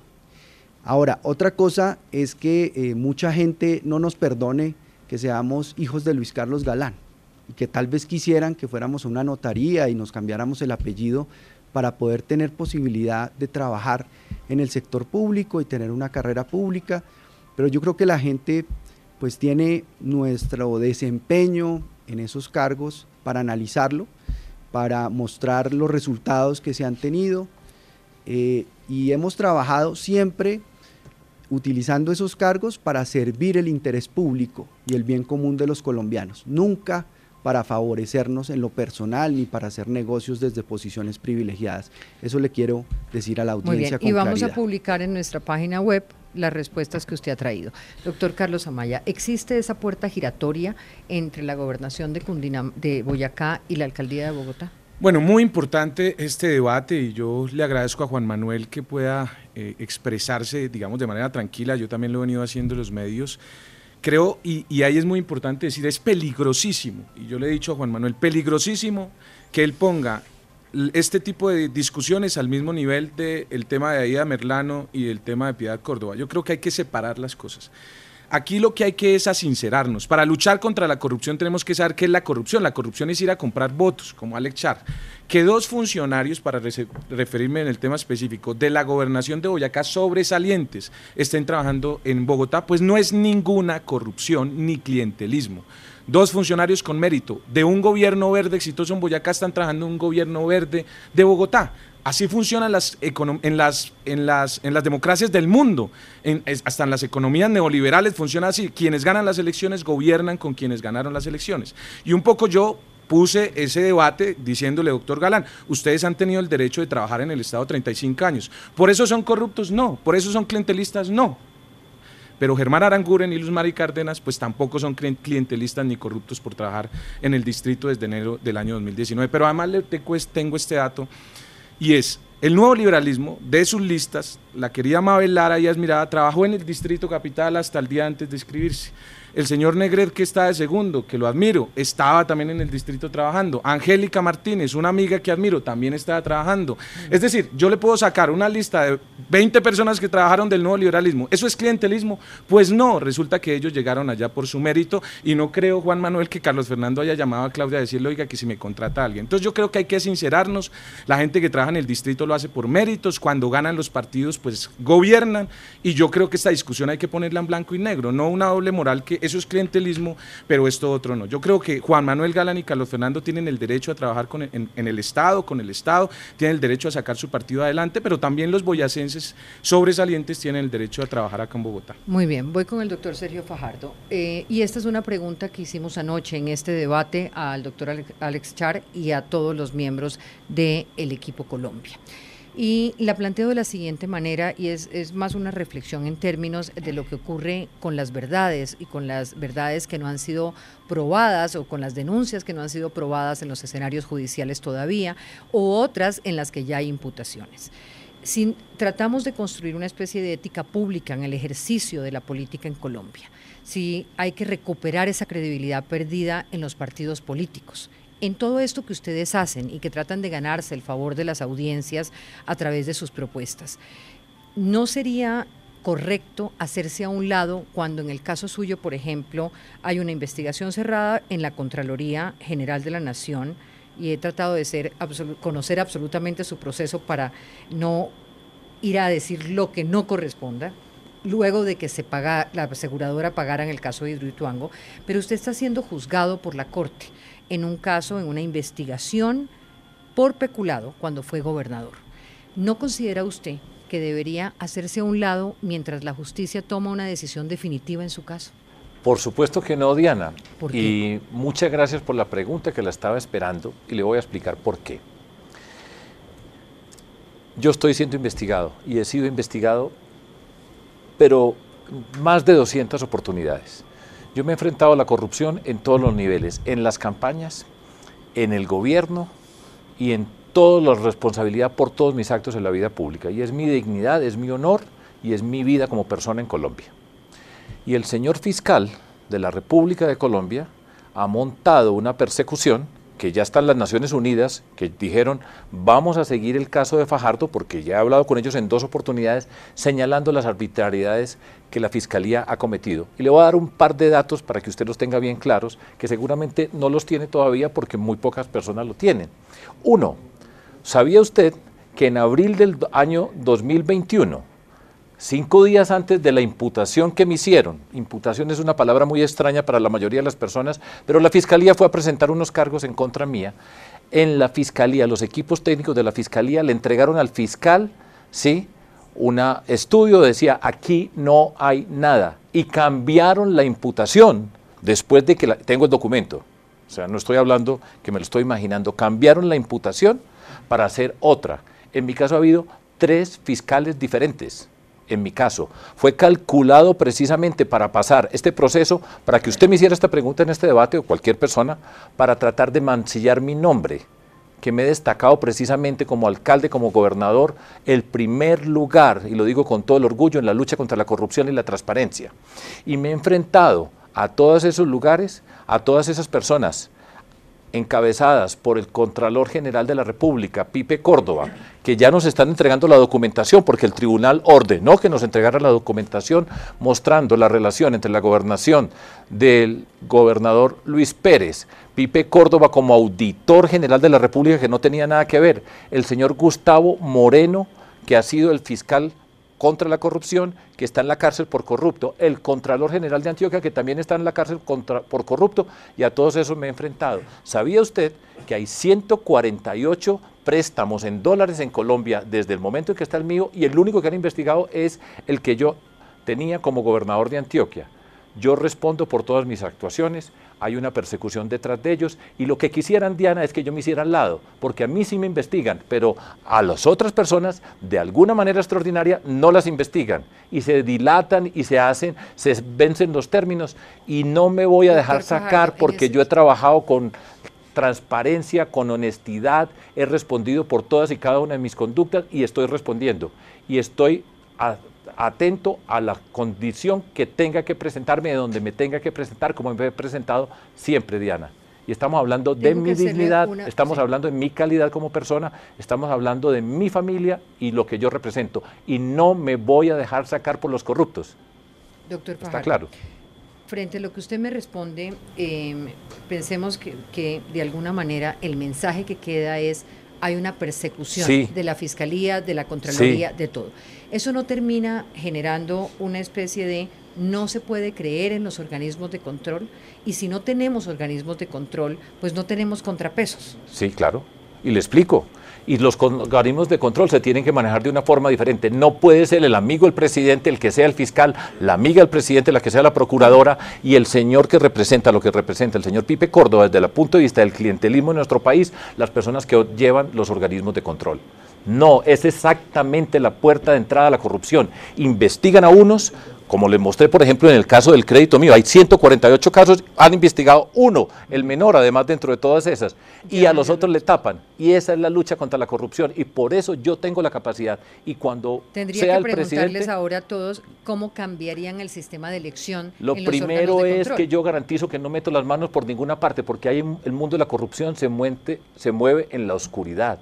Y en esa oscuridad lo han hecho en nuestro país. Y por eso estamos como estamos. Y vaya a las calles de cualquier lugar de Colombia y hay un malestar profundo por la política, por la corrupción. Y yo la he enfrentado y la conozco. Y por eso puedo decir lo que estoy diciendo aquí de frente. Y no he buscado ningún arreglo por ninguna parte. No tengo amigos para que me ayuden a resolver los problemas porque yo pongo la cara. Esa es la diferencia. Gracias, doctor Fajardo. Para ustedes, como el resto de los candidatos, en una situación de esas, con una investigación o con una imputación, ¿usted se haría a un lado? Pues en las circunstancias en que dice Sergio, no, porque es que uno de los problemas graves eh, que, hay en, que hay en Colombia, Diana, es la politización de la justicia. No hay cosa más tenebrosa que una justicia política. Eso era la Gestapo en la Alemania de Adolfo Hitler y eso es un poco lo que nos está pasando aquí. O sea, tenemos unos fiscales, para poner unos ejemplos, y no quiero mencionar algunos, pero esto es una cosa realmente bochornosa. O sea, fiscales que llegan es con la encomienda de proteger al presidente de la República y a sus amigotes. Eso es una vergüenza. Entonces, pues no se le puede, puede pedir a los ciudadanos que ante justicias como esa, entonces asuman la actitud de los países civilizados donde estas cosas no suceden. Aquí pasan cosas demasiado graves. No voy a decir que toda la justicia, absolutamente toda, pero sí hay una serie de conductas absolutamente inaceptables y el ciudadano tiene derecho a repudiarlas y a decir no me someto a ese tipo de justicia. Perdóneme, perdóneme. Un segundo, porque yo acabo de decir una tengo cosita que acá. darle tiempo. Usted tuvo Sí. cinco minutos No, para gracias, su y los necesitaba, Entonces, por sin favor, duda. permítame No, que el resto de sus compañeros... Gracias, Enseguida. Diana. Gracias, Diana. Yo quería decir que desde que entré en esta contienda, cada vez que ha ocurrido un hecho relacionado con los procesos de Sergio Fajardo, No, frente, eh, si fuera su caso. no, por eso lo digo. Usted se me mantiene he en la manifestado, contienda, se va en aras de He la manifestado mi respaldo a Sergio Fajardo siempre y he dicho que eso es una persecución política absurda que hay que rechazar en bloque en esta coalición de la Centro Esperanza. Porque hay que sacarle del bolsillo al presidente de la República todos los organismos de control que hoy están en su bolsillo. Una democracia es inviable así. Alejandro Gaviria. Yo no me haría a un lado, eh, tampoco. Yo creo que. Y quiero decirle a Sergio, la presencia de Sergio en el debate democrático de Colombia en este momento es fundamental. Y hemos sido desde el primer minuto, como lo dice Juan Manuel, solidarios con su caso. Y él fortalece la democracia colombiana, su presencia aquí es importante, su voz es fundamental en esta coyuntura democrática. Y, y creo que las razones que adujo Sergio con elocuencia y vehemencia eh, son suficientes para que eh, todos los colombianos entiendan por qué él debe estar aquí. Carlos Omaya. Yo creo profundamente en Sergio. Me ha inspirado. Yo en el 2010 fui el director de jóvenes cuando Mocus era candidato a la presidencia de la vicepresidencia. Creo profundamente en él. Lo animo todos los días. Siempre le digo que adelante. Creo que tiene mucha valentía y creo que es muy importante para este debate. Y creo además en todos. Mira, esto es medular. Si yo tuviera duda de alguno de los integrantes de la coalición, no estaría aquí como deberían hacer en la otra coalición que aparentan y fingen No, pues en la, o- no, perdóneme, en el equipo por Colombia todos respaldaron de la misma manera el caso de Alex Char con las diferencias pero que puedan tener hay- cada hay, caso. hay una no el- diferencia no diametral. mismo, y ¿no? permite entonces la diferencia No es Acabo- el, no es el diametral. Perdóneme, doctor Robledo, eh, acabo de decir con las diferencias a que Ah, haya lugar. Listo, Diana, con las diferencias diametrales, cierto, allá se está hablando de compra de votos y demás, pero, Pero eh, déjame- perdóneme déjame también, eso. perdóneme también, porque en aras de, de, de la construcción de, de- de esa verdad, por lo menos desde los medios de comunicación, ahí hay un proceso de investigación, ¿cierto? Usted está dando por hecho que No, ya... no, no. Ah, bueno. No, Entonces, pero, pero hay un por lo menos acá entonces- hablamos del tema. Sí. Y entonces per- permíteme... A ver, Char ha permíteme- mentido. Char ha mentido. Bueno, Alex doctor- ha mentido cuando él dice que no sabía lo que estaba pasando en la Casa Blanca, es obvio que ha mentido. Y una persona que miente no debe ser candidato a la presidencia de la República. Bueno, entonces tendrá usted, político. tendrá usted el Sí, debate con sí, el doctor sí, Char en su momento. Ahora nos quedamos acá en, quiero- es- si en me- esto. si me permites- disculpan, no, por una ya, razón. Ya, ya termino, Sí. solo termino diciendo que tiene que ver con Juan Manuel Galán. Entre otras cosas, le traje un regalo, un chocolate que tiene que ver con su lucha de la vida, que es contra las drogas. Se lo regalo. Le doy la mano. y le digo, Nos queda el tema de despenalización y me Pero una Solo palabra, decir, Diana, nosotros sí hablamos las cosas, así cometamos el error de que esa sea una discusión pública que todos los días parece una crisis, pero nosotros acá no fingimos demencia, aquí hay temas que, de los que hay que hablar así sean difíciles y los hablamos. Yo respaldo a Sergio, creo en él y creo que es un gran hombre que le representa mucho a la democracia. Lo quiero decir porque me siento mal por de favor, no decir. que sean 10 segundos. 10 segundos. Yo he enfrentado todo tipo de procesos y todos he salido adelante. Y tengo que decir una palabra. No es injusto pensar que las personas que están en la Fiscalía, la Procuraduría, la Contraloría, todos hacen parte de todo esto.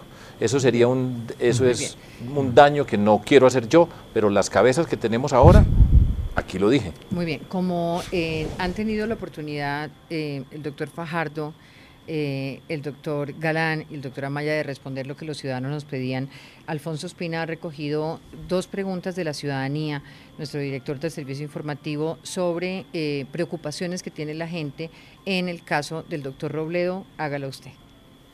Así es, Diana, vamos a hacerlo muy rápido. Del- al doctor Robledo le preguntan una ciudadana desde Medellín y tiene que ver justamente con lo que hemos hablado antes, con su larga trayectoria política y sus críticas constantes a otras administraciones. Hola, soy Juan Esteban Castañeda, gestor cultural del municipio de Jardín y quisiera hacerle una pregunta al senador Jorge Robledo. Senador, teniendo en cuenta lo crítico que usted ha sido de los gobiernos anteriores, quisiera saber si puede reconocerles algo que haya ayudado a los colombianos a mejorar su situación social y cultural. No, en general todos los Un minuto, gobiernos, por favor.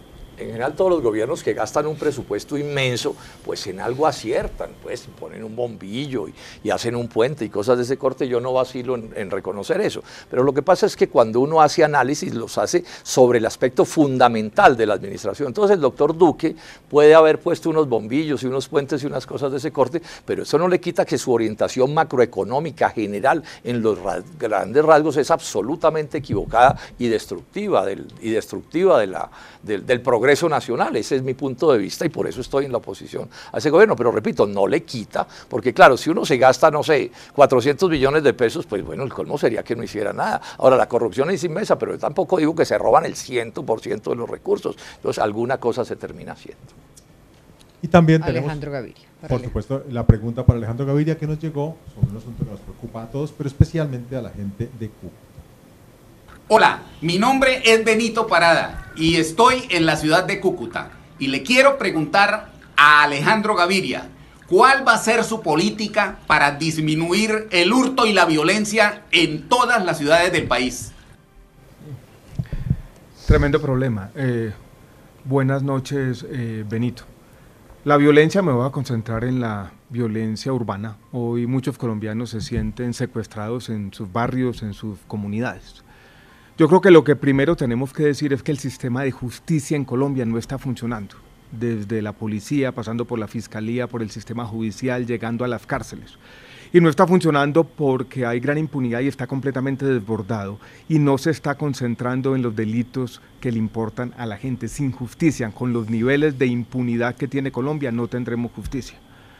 Lo segundo, hay un reto muy grande de retomar la confianza de los ciudadanos en la policía que se fue perdiendo en los últimos años, primero en pandemia y después en las movilizaciones de mitad del año pasado. Tercero, yo creo que Colombia necesita una reforma a la policía, una reforma de fondo que quizás la lleve al Ministerio de Justicia o al Ministerio del Interior, que yo creo que es fundamental. Cuarto, yo creo que necesitamos una política de drogas que de alguna manera haga que los esfuerzos de la policía y de la fuerza pública se dediquen a lo que toca y dejen de preocuparse por los temas de drogas que están en, en parques y veredas. Y yo creo que se necesita también un aumento de la fuerza pública y sobre todo mucha mayor Tiempo, coordinación entre los alcaldes y la fuerza pública en las diferentes ciudades de Colombia. Y sobre esa pregunta. Réplica. Yo quiero señalar algo que es bien importante y el miedo está en todas las calles. Bogotá es la expresión máxima, es impresionante lo que está pasando. Hay que entender la naturaleza de los problemas en cada parte del territorio. Por ejemplo, en el Caribe, nadie habla de, de inseguridad porque tienen mucho miedo. Y el miedo allá es que hay unos clanes, grupos paramilitares que han regresado, que están ocupando todo el Caribe y lo tienen sometido en un poder que está oprimiendo a esa población. Dos, y lo quiero traer a toda esta discusión. Habitualmente estamos cogiendo todos los días, estamos cogiendo, perdón la expresión. El presidente aparece, por ejemplo, y dice, acabamos de eh, capturar a alias Jonier, ¿sí? Y no pensamos nunca que mientras que está diciendo alias Jonier, en cuántas esquinas de Colombia hay jóvenes que fundamentalmente son hombres que están a punto de entrar en la delincuencia para convertirse en alias.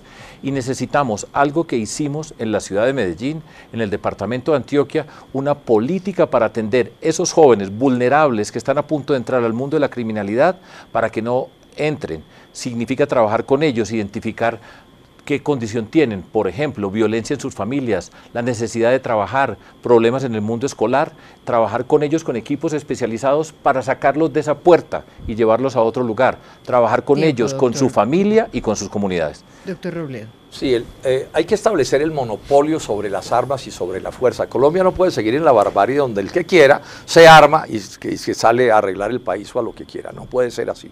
Hay que fortalecer el pie de fuerza de la policía para que haya pues más cómo contener la inseguridad. Al mismo tiempo hay que afinar el funcionamiento de la justicia, tanto por el lado de los jueces como por el lado de los fiscales, porque ahí pues hay muchísima debilidad. Y al mismo tiempo hay que mejorar las condiciones sociales, porque aun cuando la pobreza no justifica el delito, lo cierto es que la pobreza y el desempleo son caldos de cultivo para esa delincuencia. Si se trabaja en este conjunto de, de- de- propuestas que estoy haciendo, vamos a mejorar la seguridad en Colombia.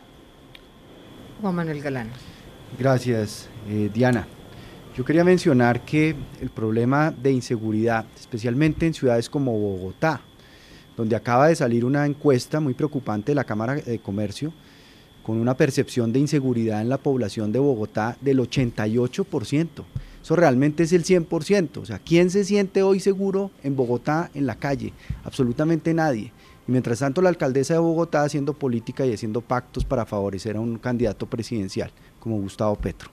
Entonces, frente a este tema de ¿Usted la tiene seguridad, pruebas de esa afirmación? pues del pacto que hicieron, de no agresión, de eh, todas esas conversaciones que han tenido.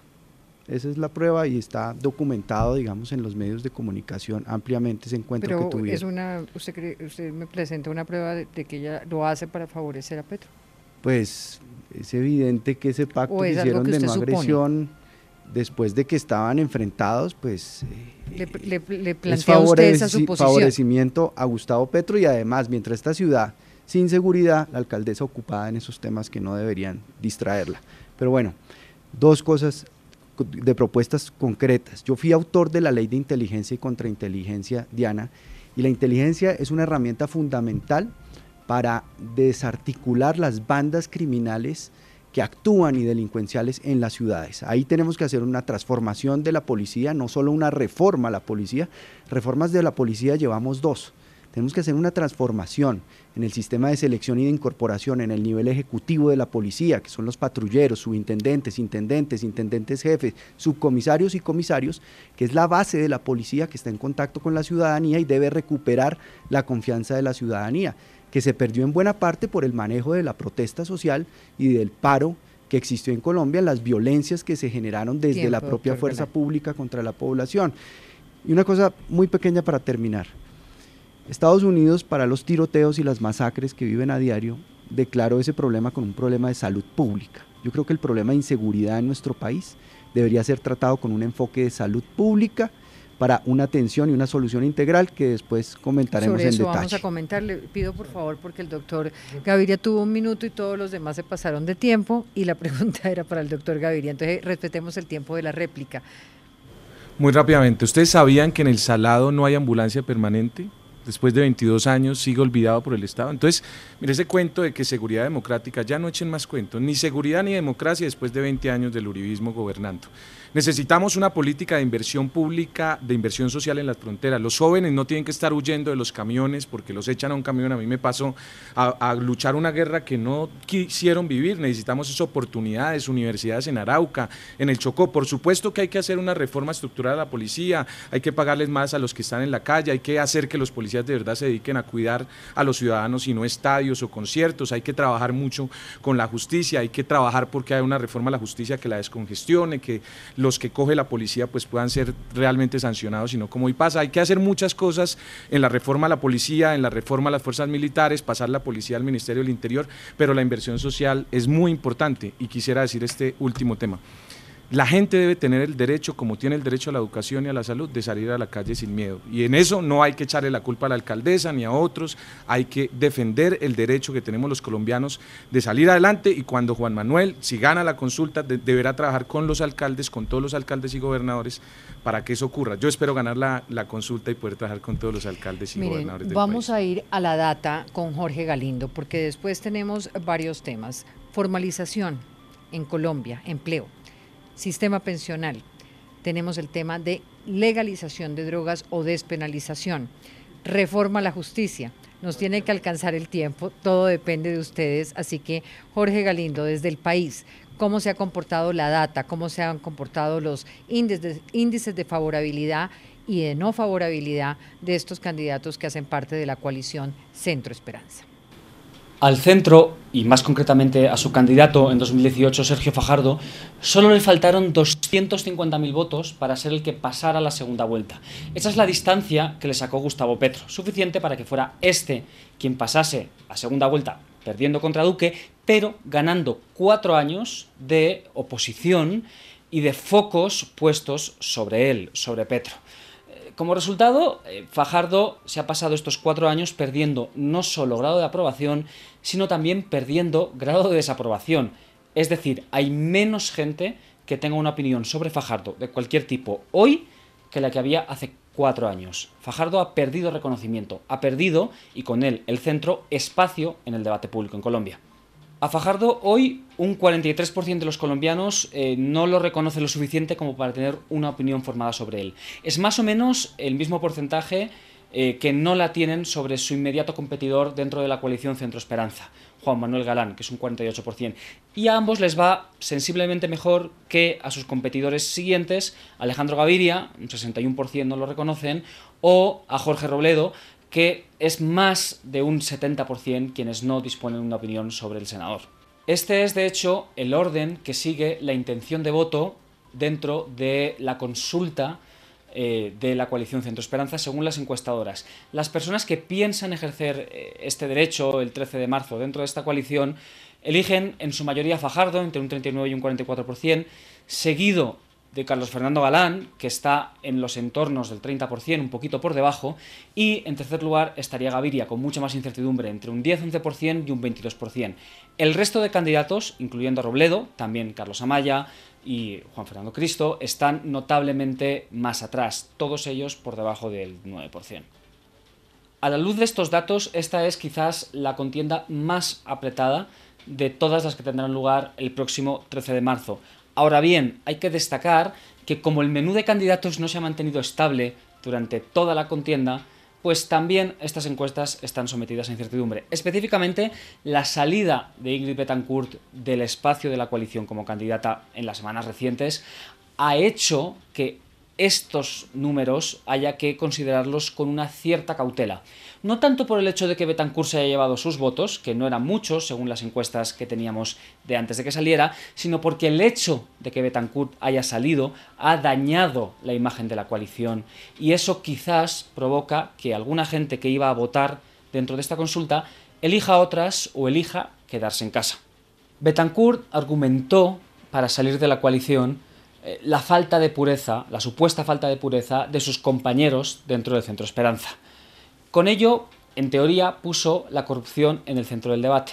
Pero la corrupción es un concepto mm, maleable, flexible, gris y difícil de medir en las encuestas. Es difícil de medir tanto su incidencia como la percepción que existe sobre él.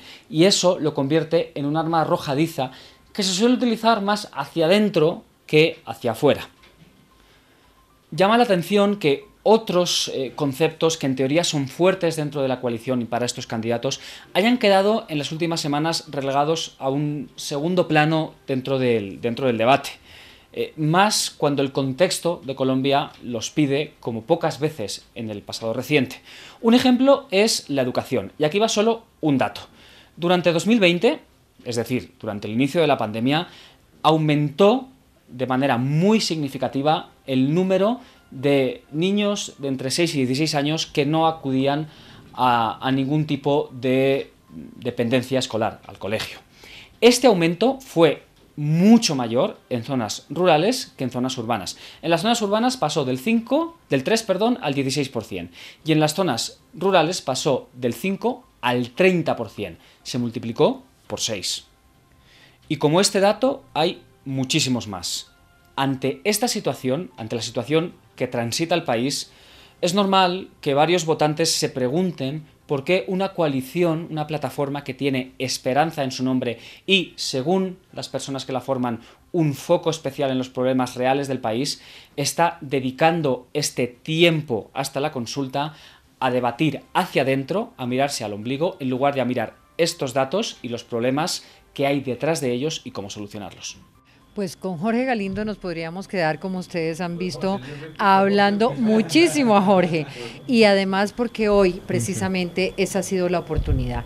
Por esta data de Jorge es que abrimos este espacio precisamente para que eh, puedan la audiencia, y lo estamos viendo a través de todos los que nos siguen en todas las plataformas, que la gente quiere saber exactamente qué es lo que piensan. Lo hemos hecho y ya lo hemos hecho con educación, ya lo hemos hecho con algunos temas, ya hemos abordado los temas judiciales y vamos a seguir abordando. Si le quieren hacer una, un comentario a la data de, de, Jorge Galindo, perfecto. Eh, pero por favor que sea de 30 segundos porque creo que la idea es oírlos en un tema de formalización laboral, que necesitamos saber qué piensan, y en otros temas que están pendientes. A ver, doctor Gaviria. Quizás, yo, yo, diría lo siguiente, quizás es un poco injusto que diga que no nos hemos ocupado de los temas de educación. Yo desde el comienzo, incluso desde antes del debate electoral, he puesto el dedo en la llaga de la pasividad de la sociedad colombiana con el tema educativo.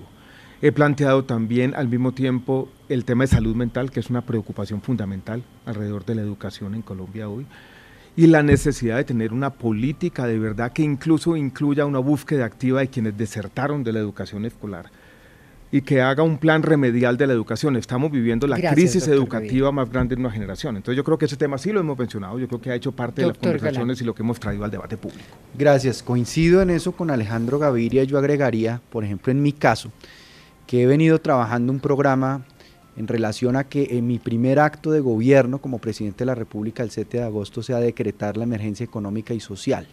Yo no soy amigo de los regímenes extraordinarios en general, pero el tema de hambre en Colombia amerita que cualquiera que ocupe eh, la silla presidencial el 7 de agosto le dé absoluta prioridad. Y en el caso de este programa que he bautizado Hambre Cero, pues vamos a dirigir un subsidio a través del CISBEN a las familias donde hay una madre cabeza de hogar y otros temas que pues habrá tiempo para detallar del programa. Doctor Fajardo. Y a Jorge yo lo sigo permanentemente en el país, yo soy suscriptor del País Digital y le pongo mucha atención a su análisis, pero aquí lo veo un poco despistado.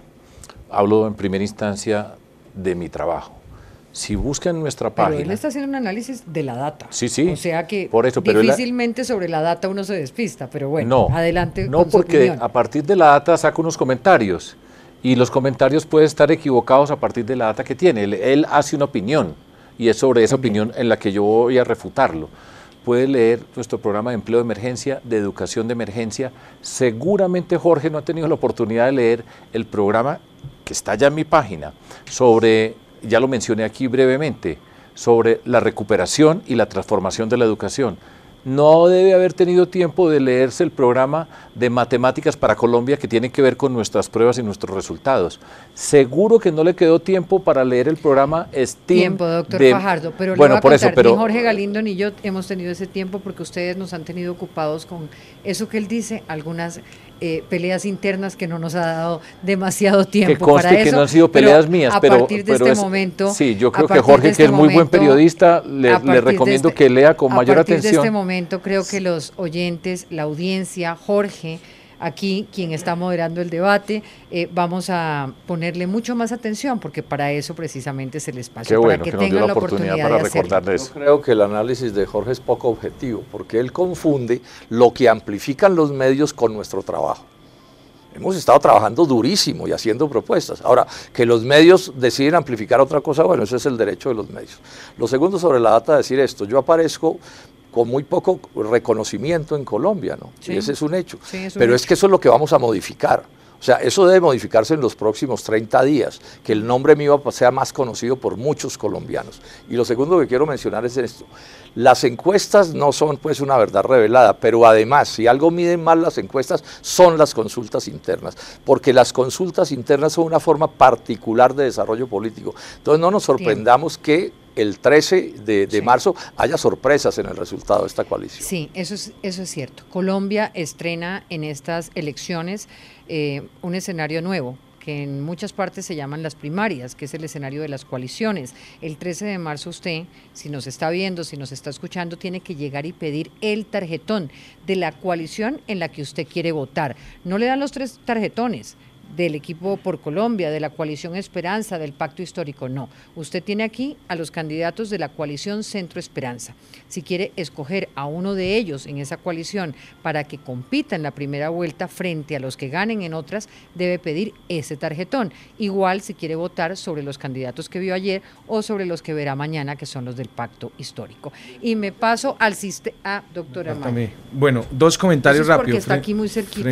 frente a la data yo soy ingeniero electrónico y digamos la estadística nos indica que lo que hay que hacer es aumentar el conocimiento y que los medios nos permitan hablarle a Colombia. Yo un poco estoy de acuerdo con Jorge Enrique. Y yo nunca había salido tanto en medios como ahora, pero por una pelea. Pero me la ha pasado diciendo un montón de cosas del agro. Yo, yo he dicho, por ejemplo, la maquinaria de la que queríamos estar hablando, la maquinaria que necesitan los campesinos, los tractores, las cosechadoras, las despulpadoras. Necesitamos hablar de la maquinaria para arreglar las vías. Y todo eso nunca salía. Pero ahora que hay una pelea, entonces ahora sí salgo todos los días en medios. Y un poco ahí hay un rol en los medios que es importante. Y en la estadística lo que necesitamos es hablar de conocimiento. Yo cada vez que salgo de un debate me toca salir a decir, sí, yo soy Carlos Amaya y volver a contarlo porque mucha gente no me conoce y pues claramente hay una intención baja. Pero ahí les digo, el motor económico fundamental para el crecimiento económico del país se llama agro. Y ahí tenemos unas propuestas específicas que ojalá podamos hablar de eso y que ojalá esto pueda ser noticia y no las peleas como normalmente pasa. Pues aquí estamos haciendo las preguntas precisamente que les permiten contar sus propuestas y aquí está mi compañero, subdirector del país en América, Javier Lafuente, con las preguntas globales. Javier. Candidatos, buenas noches, un gusto saludarlos. Quería abordar con ustedes dos cuestiones. Por un lado, eh, me gustaría tratar la relación con Venezuela. ¿Qué políticas van a llevar a cabo para mejorar la con el, país vecino, eh, sobre todo en asuntos migratorios. Millones de venezolanos han salido en los últimos años de su país, se han visto obligados a salir de su país. Muchos de ellos están en Colombia. ¿Qué planes tienen respecto a, a ellos? Y sobre todo también, ¿qué planes hay de la relación con el gobierno de Nicolás Maduro, a quien el presidente Duque decidió no reconocer, solo reconoce como interlocutor a Juan Guaidó ustedes van a restablecer las relaciones con el gobierno del país vecino. Y el otro asunto que quería tratar tiene que ver con un aspecto del decálogo de la coalición que dice que el cambio social se logra con mayor participación de las mujeres en posiciones de liderazgo. Ustedes han formado una coalición plenamente de hombres. ¿Qué medidas concretas proponen para facilitar el acceso de la mujer a órganos de poder? ¿Quién empieza? Doctor Galán. Bueno, para responder dos directamente. Minutos, por favor.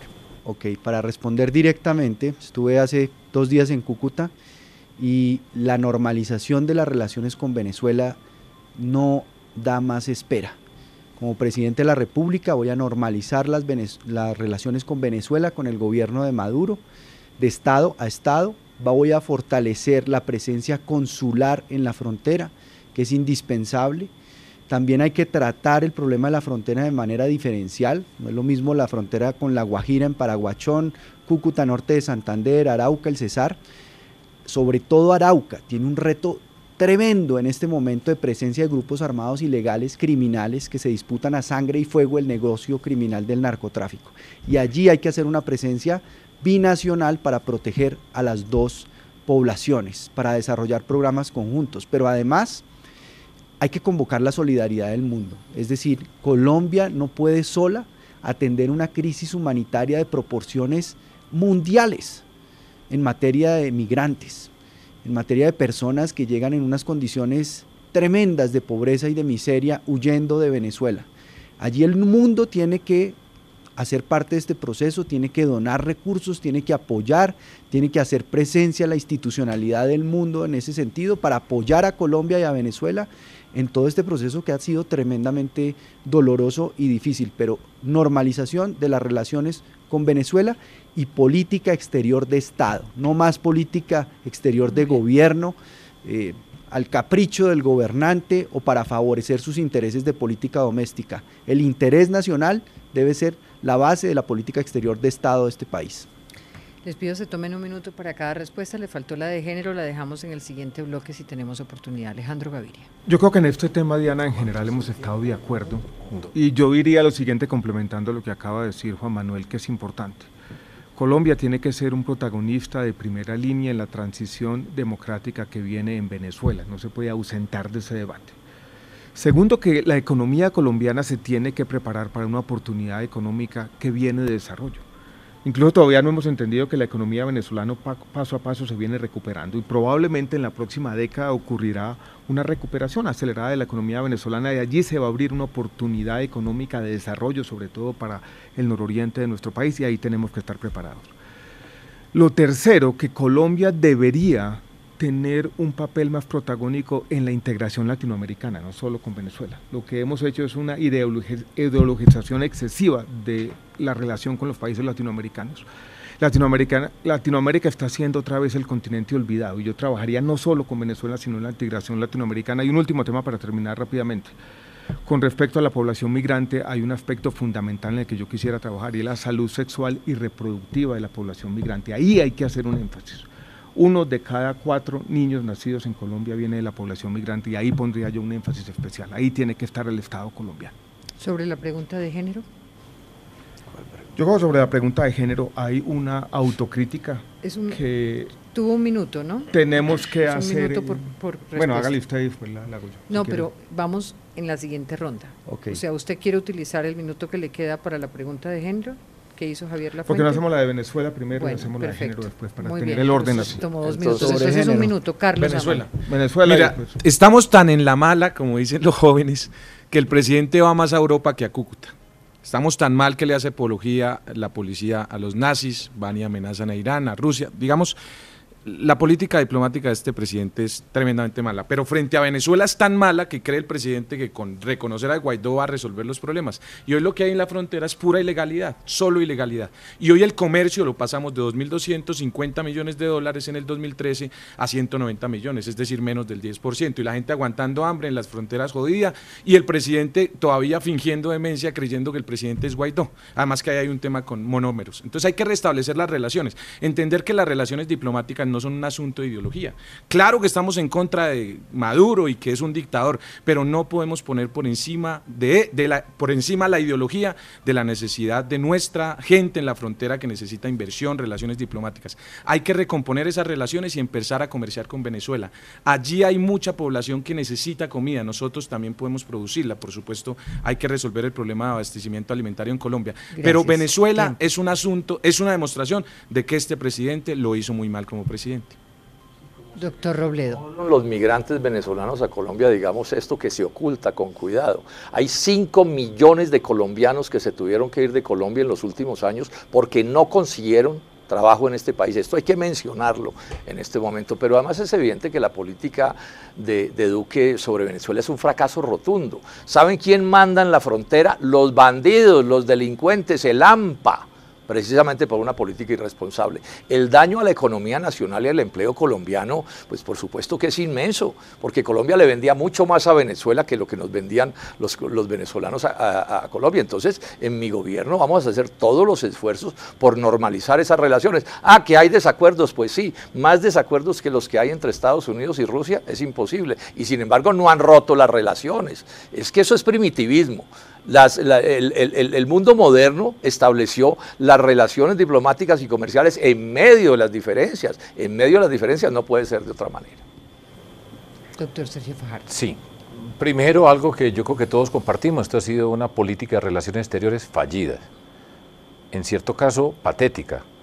No es de olvidar que el presidente Duque se fue al otro lado de la frontera, en Cúcuta, en un concierto, y le dijo al señor Maduro que tenía las horas contadas.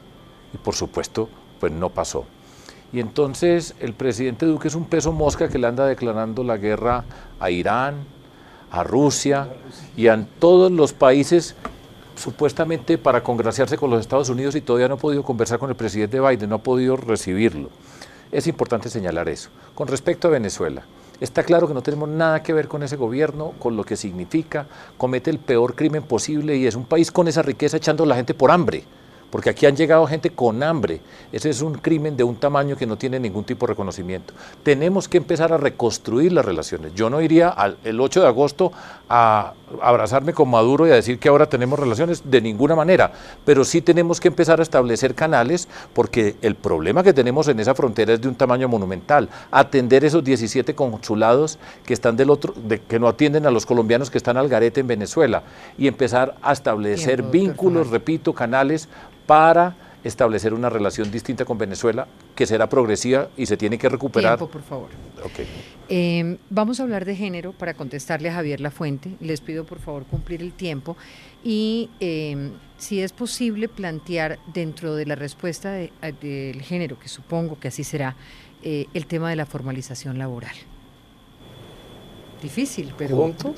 Tratemos en un ¿En minuto. un Yo- min- yo, ¿Ustedes trato. en un minuto? Yo No, trato. No, no, en un minuto no, dos minutos. Formalización Dos minutos, Y- los y- dos. y género. Y género. ¿El género? Listo, bueno. Yo puedo intentar entonces también. Yo empiezo Juan con la Manuel Galán política. había pedido la palabra. Bueno, mil gracias. Bueno, en materia de género, esta coalición de la Centro Esperanza tiene una lista cerrada, que es la del nuevo liberalismo, cremallera, equitativa o entre hombres y mujeres, en donde no hay mujeres para la foto de relleno, sino realmente mujeres con un liderazgo social comprobado en víctimas, en región, en eh, causas, eh, en todo tipo de temas en donde la mujer se ha destacado y van a llegar estas mujeres por primera vez al Congreso de la República que no podrían hacerlo por un partido tradicional.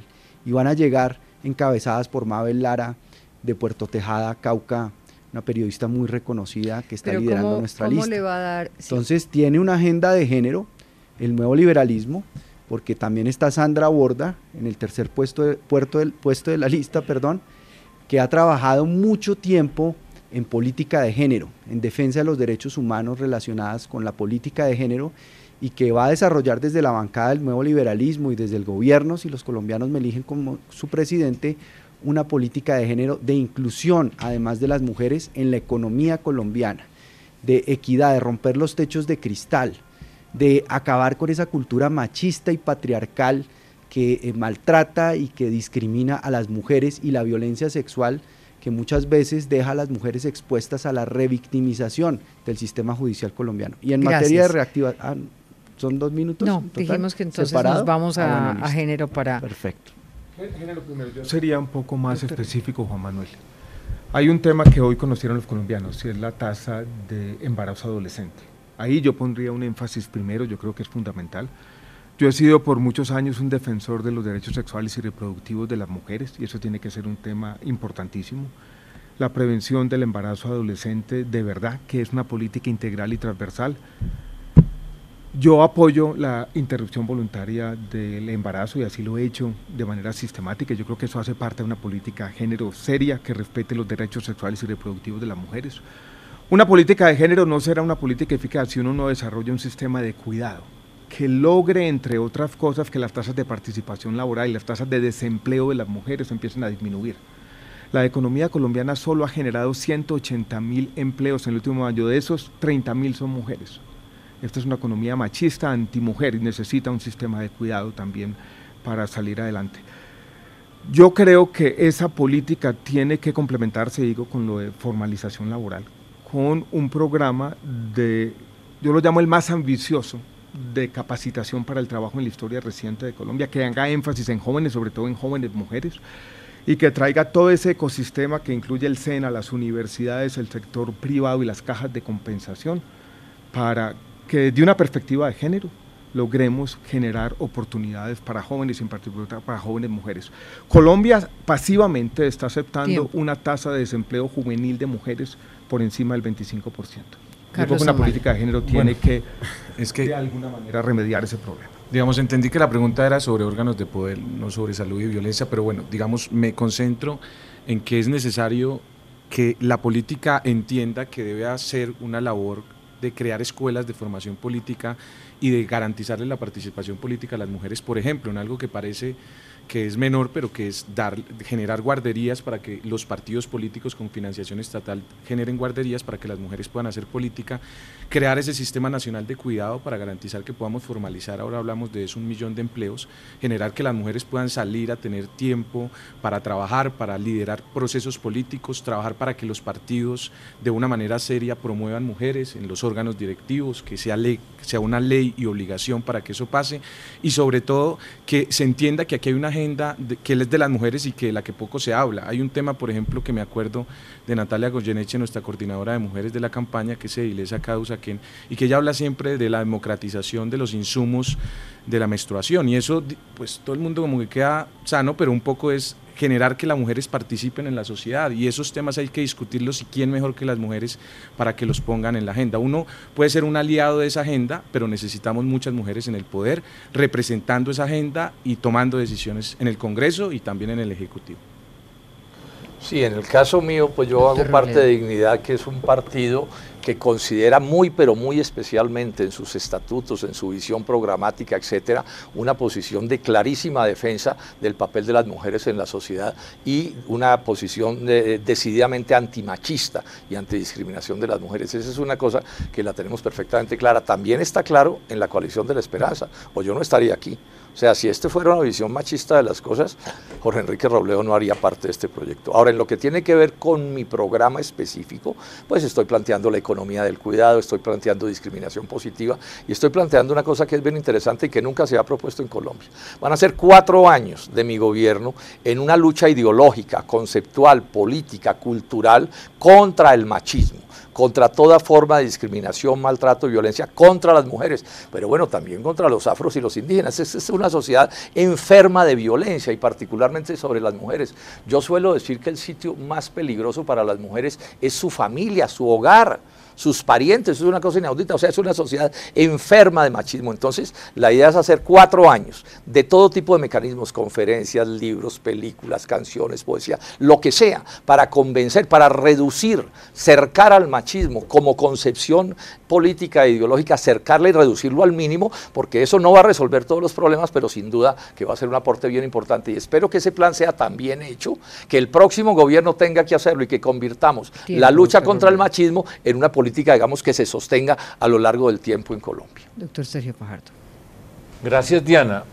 Pues precisamente escuchando a mis compañeros, una de las diferencias es que yo he gobernado y como alcalde de Medellín y gobernador de Antioquia, las mujeres tuvieron un papel protagonista en la construcción institucional, la Secretaría de las Mujeres, y todos esos programas que he mencionado, nosotros los tuvimos, los implementamos y los trabajamos. Y precisamente he propuesto para nuestro país el Ministerio de las Mujeres, para que esas mujeres tengan voz. Eso es un hecho político, tener una voz. Y si ustedes revisan todos los programas que tengo, todos, aparece la mujer como parte de ese programa. Y esa precisamente es una de las tareas que vamos a tener. Poner esa voz, mostrar todos estos ejemplos, que repito, ya lo hemos hecho en todo lo que he mencionado, para que en Colombia las mujeres tengan la voz y luchemos por la igualdad de las mujeres, que tiene que ser una igualdad en términos de la autonomía política, la autonomía económica y la autonomía física como las mujeres. Ya lo hemos hecho, tenemos la experiencia, sabemos que funciona, cómo funciona, y eso precisamente es parte de lo que yo decía al comenzar esta intervención, este programa. Decía, la experiencia de haber hecho estos temas que tiene, que tengo yo como gobernante y que ahí están. Y de hecho tengo aquí eh, afuera la propuesta que tenemos nosotros para las mujeres, que se las voy a dar a mis compañeros apenas salgamos, pues no las, no las traje acá, para que sea, yo ya les hice la tarea. O sea, ahí está y se las quiero entregar. Muy bien. Aquí viene una ronda ya de los últimos minutos eh, para cada uno una pregunta diferente. No tenemos la opción de que todos participen de lo mismo. Juan Manuel Galán, usted ha hablado de la legalización de la marihuana. Yo quisiera que nos explicara un poquito en qué consiste esa propuesta y nos fuéramos un poco más allá. Cuando usted habla de legalización, ¿ha pensado usted en el escenario de que el problema en Colombia fundamentalmente está en todo lo que tiene que ver con cocaína y su relación con los territorios, con la violencia. O sea, su propuesta va incluso a pensar hasta allá, hasta una legalización de esa de la cocaína. Diana, yo no hablo de legalización porque la palabra legalización es entendida por mucha gente como liberalización, es decir, que algo que está prohibido queda permitido para que quien quiera compre, venda o consuma drogas como sea, y eso no es mi propuesta. Mi propuesta es, y uso la palabra más bien regulación, que podamos capturar el negocio. ¿Qué le pasó a los Estados Unidos con la prohibición del alcohol? Que cuando prohibieron el alcohol, se crearon una cantidad de mafias y estructuras criminales violentas. Pero ya usted entonces pasó de legalización a, regularización. Regulación. A regulación. Regulación. Ok, en regulación, le pido que nos concretemos en Colombia. ¿Eso cómo funcionaría? ¿De dónde Pues- sale la marihuana? ¿Cuántos gramos se vende? ¿Dónde se vende? Pues ¿A quién se aquí le vende? estoy precisamente, y se lo tengo que reconocer a mi compañero de coalición, que hicimos equipo los dos, yo como autor y ponente de la ley eh, que regula el uso medicinal de la marihuana en Colombia, y Alejandro Gaviria como ministro de Salud. Y a él le correspondió todo el proceso de reglamentación de la ley, de todo el sistema de licencias de cultivo, licencias de fabricación y transformación, licencias de semillas, que este gobierno acabó con todo, Diana. Este gobierno tiene engavetado desde febrero todo el proceso de desarrollo de la ley seca, de la flor seca, perdón, que es lo que le va a permitir a las empresas que se crearon con inversiones y esfuerzos de inversión extranjera y aquí en Colombia de mucha gente que invirtió recursos, eh, se quedaron asfixiadas porque no tienen cómo exportar la flor seca que tiene valor agregado, transferencia tecnológica, que es un producto con estándares farmacéuticos en su producción y que Tiempo, rompe un poco el eh, hito Galán. de No los me productos de materias propuesta, primas. por eso les Pero pido, acá el, el si no me ministro, el cuentan sobre la exministro propuesta, le puede contar. No, ya, no. Qué pena, pero no. Eh, a usted le tengo otra pregunta. Hágale. Y tiene que ver con el sistema pensional. ¿Cómo va a resolver el problema de acceso a las pensiones? Cuando solo el 28% de los colombianos hoy tienen ese ac- acceso, y creo que, que, que 28% es mucho. En el contrato social de Colombia, el sistema de pensiones tal vez es lo más injusto. 80% de los ciudadanos diana están excluidos. Lo primero que yo voy a hacer es crear una pensión ciudadana que le dé una pensión a todo el mundo como un derecho, incluidos aquellas personas que no hayan cotizado nunca. Una persona de ses- 70 años que hoy en día no ha cotizado, que básicamente tiene que ganarse la vida en un empleo formal, va a tener acceso a una pensión ciudadana de 400 mil pesos. Esa es la primera parte. Eso va a generar equidad. Lo segundo viene la reforma del sistema de pensiones, donde lo que yo he propuesto es un sistema de pilares donde las cotizaciones de 1,5 salarios mínimos van al fondo público y los fondos privados básicamente se convierten en fondos de contribuciones voluntarias. Y lo segundo, o lo tercero tal vez, para poder financiar esta pensión ciudadana, que se financia en parte con fuentes que yo ya he identificado, con aumento de los impuestos a ganancias ocasionales, con impuestos sostenibles, también tiene que existir un elemento de equidad en nuestro sistema de pensiones, donde básicamente tenemos pensiones muy altas, exorbitantes, que esconden unos grandes subsidios estatales. Y tendría que haber un impuesto a esas pensiones más altas, de exmagistrados, ex generales y funcionarios públicos. Pero básicamente lo que yo le propongo a Colombia es una pensión ciudadana que haga algo similar a lo que hace el régimen subsidiado en salud. Esto es que incluya a todo el mundo y Colombia tenga un sistema de protección a la vejez digno. Doctor Sergio Fajardo, sistema laboral. ¿Cuál es su propuesta, estrategia para la formalización laboral? OCDE dice que la semana pasada 5.1 millones de colombianos están en la informalidad. ¿Se contemplan reformas al sistema? Miren, la reforma pensional será la última que nosotros tenemos que hacer. Vamos a arrancar con una reforma tributaria que es urgente para nuestro país, porque lo que nos entregan es un país en una condición que no nos aguanta el presupuesto para el año entrante. Y tenemos que hacer una reforma tributaria de verdad eh, estructural como no se ha hecho en nuestro país. Antes de llegar a eso, nosotros tenemos un reto gigantesco y es empleo. Si nosotros no generamos empleo, estamos hablando de una cantidad de cosas que no van a pasar. Por eso la tributaria es primero la política de empleo que nosotros tenemos que hacer para desarrollar nuestras empresas y tenemos un programa de fortalecimi- fortalecimiento de las pequeñas y medianas empresas. acompañándolas con todas las herramientas tecnológicas, con todo el proceso de acompañamiento con créditos que les permitan atender múltiples necesidades que tienen y eso será parte fundamental para avanzar en ese proceso de formalización.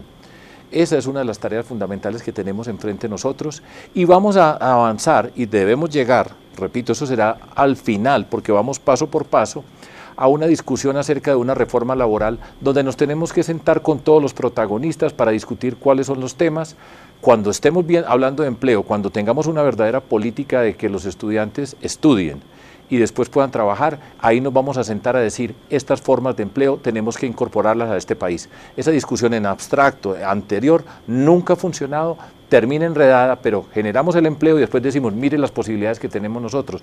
Por ejemplo, para ilustrar, uno puede discutir ahí el tema del mototaxismo. ¿Tiene sentido o no tiene sentido? Si lo discutimos en abstracto, es imposible de resolver. 20, más de 20 años como mototaxista, nos tenemos que sentar a discutir, por ejemplo, esa forma de empleo. Y ese es el camino que yo voy a recorrer, concertado, después de generar empleo para avanzar. Doctor Robledo, macroeconomía, déficit del gobierno y el externo están en niveles históricos. ¿Cómo devolver la calma y la seriedad es en que el modelo frentes? económico, eh, Diana, no funciona porque este es un modelo de destrucción del aparato productivo, es así de simple. Si un modelo económico destruye la industria y destruye el agro, pues por supuesto que al final termina destruyendo las finanzas públicas también, porque es que el recaudo de los impuestos pues tiene que ver sobre cuál es la masa de recursos que se graban. ¿Y cuál entonces, es su propuesta? entonces mi propuesta es que hay que generar empleo y riqueza, empleo y riqueza, empleo y riqueza. Y hay que aprender de los países desarrollados, los que han tenido éxito. Y esto tiene que ver con reducir las importaciones para estimular el agro y estimular la industria y aumentar las exportaciones para lo mismo. Y eso debe aumentar los recursos del fisco. Esto ya está inventado. Lo que pasa es que aquí ningún gobierno, Diana, ninguno ha intentado desarrollar de verdad a Colombia. Una de las grandes mentiras que nos han metido a los colombianos es que aquí han intentado que Colombia se parezca a los países europeos, a Estados Unidos. Paja, ningún gobierno ha intentado eso. Un gobierno que, por ejemplo, un país que renunció a la ciencia como mecanismo de desarrollo, que nos dicen o nos imponen que hay que vivir de la minería y solo de la minería, donde a mí me dijo el ministro que negoció el TLC con Estados Unidos, ¿para qué agro, senador? Si tenemos minería nos conseguimos los dólares y con eso pagamos las importaciones. Un país al que le dicen que nos vamos a desarrollar con deuda externa y está el país quebrado, pero la deuda ya va en 170 mil millones de dólares, hay que pagarlos, pues es un país que no puede resolver sus problemas. Hay un problema del modelo económico y las reformas que yo estoy proponiendo son en la economía de mercado. Yo no voy a estatizar nada, Tiempo. pero así tenemos que aprender de los países desarrollados, pues pero aprendámosles de verdad, no de mentiras, porque nos imponen cosas que no son de desarrollo. Carlos Amaya, justicia para los de Ruana, como la que usted tiene. Pilares de una reforma a la justicia que no cree más burocracia, sino que solucione el problema del sistema. El problema es que ni siquiera hay justicia para los de Ruana, lo que hay es castigo para los de Ruana, ¿cierto? Y, los, los que siempre tienen el poder siguen oriundos. Yo creo que hay que descongestionar la justicia para que la justicia le llegue a los de Ruana, para que se les haga justicia a los de Ruana. Las tutelas han congestionado el sistema, yo creo en la tutela, así que hay que crear un sistema de información. Yo soy ingeniero electrónico que pueda distribuir las tutelas, porque hoy hay juzgados que están tremendamente colapsados y otros sin ninguno, para que los jueces se puedan dedicar a fallarle en justicia a gente. Yo conozco mucha gente del campo, sobre todo, que se mueren esperando la justicia y son los hijos los que celebran ¿Cómo que llegó la justicia. Necesitamos hacer una reforma estructural a la justicia que pasa por la descongestión, por supuesto, que pasa por dar una discusión de fondo sobre recursos que deben llegar al sistema de justicia y que, que pasa también por una discusión estructural. La Procuraduría no puede seguir gastándose ese platal cuando debería este país no tener Procuraduría. La Procuraduría debería estar en las funciones del Ministerio Público, de la Defensoría y la Contraloría y ese montón de recursos deberían ir a financiar la justicia para que la gente del común, los de a pie, los que luchan todos los días, los que están esperando que el juez les resuelva un problema, un diferendo de un límite, los problemas que tienen los campesinos normalmente de la falsa tradición, que ellos puedan tener esa solución. Y yo creo que es necesario que llegue un gobierno que dé independencia a los, a los órganos de control. Yo creo también como Sergio que no podemos seguir escogiendo los órganos de control desde el un escenario político como el Congreso de la República. Es hora de que los órganos de control realmente sean independientes, no como ahora que claramente no lo son. Candidatos, gracias. Gracias y gracias por la paciencia. Dos horas, dos horas para expresar todas sus propuestas. Ojalá que sigan así. El mayor éxito para cada uno de ustedes. Que les vaya bien. Dejo la constancia de que sí tenemos propuestas, ¿no? Sí tenemos propuestas. Necesitamos que no las Que las juzguen, que las juzguen la audiencia que estuvo con nosotros. Gracias. Y mañana el turno es para el pacto histórico. Feliz noche a todos.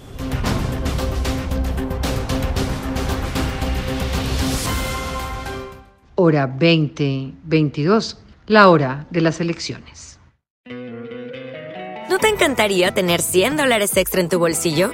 Haz que un experto bilingüe de TurboTax declare tus impuestos para el 31 de marzo y obtén 100 dólares de vuelta al instante. Porque no importa cuáles hayan sido tus logros del año pasado, TurboTax hace que cuenten. Obtén 100 dólares de vuelta y tus impuestos con 100% de precisión, solo con Intuit TurboTax. Debes declarar para el 31 de marzo. Crédito solo aplicable al costo de la presentación federal con TurboTax Full Service. Oferta sujeta a cambios o cancelación en cualquier momento. As a new Western Union customer, you can enjoy a $0 transfer fee on your first international online money transfer. Send money to your family and friends back home the fast, easy, and reliable way. Visit westernunion.com or download our app today to get started, and your first transfer fee is on us. FX gains apply, not available for credit cards and transfers to Cuba. Services offered by Western Union Financial Services Inc. and MLS 906983 or Western Union International Services LLC and MLS 906985.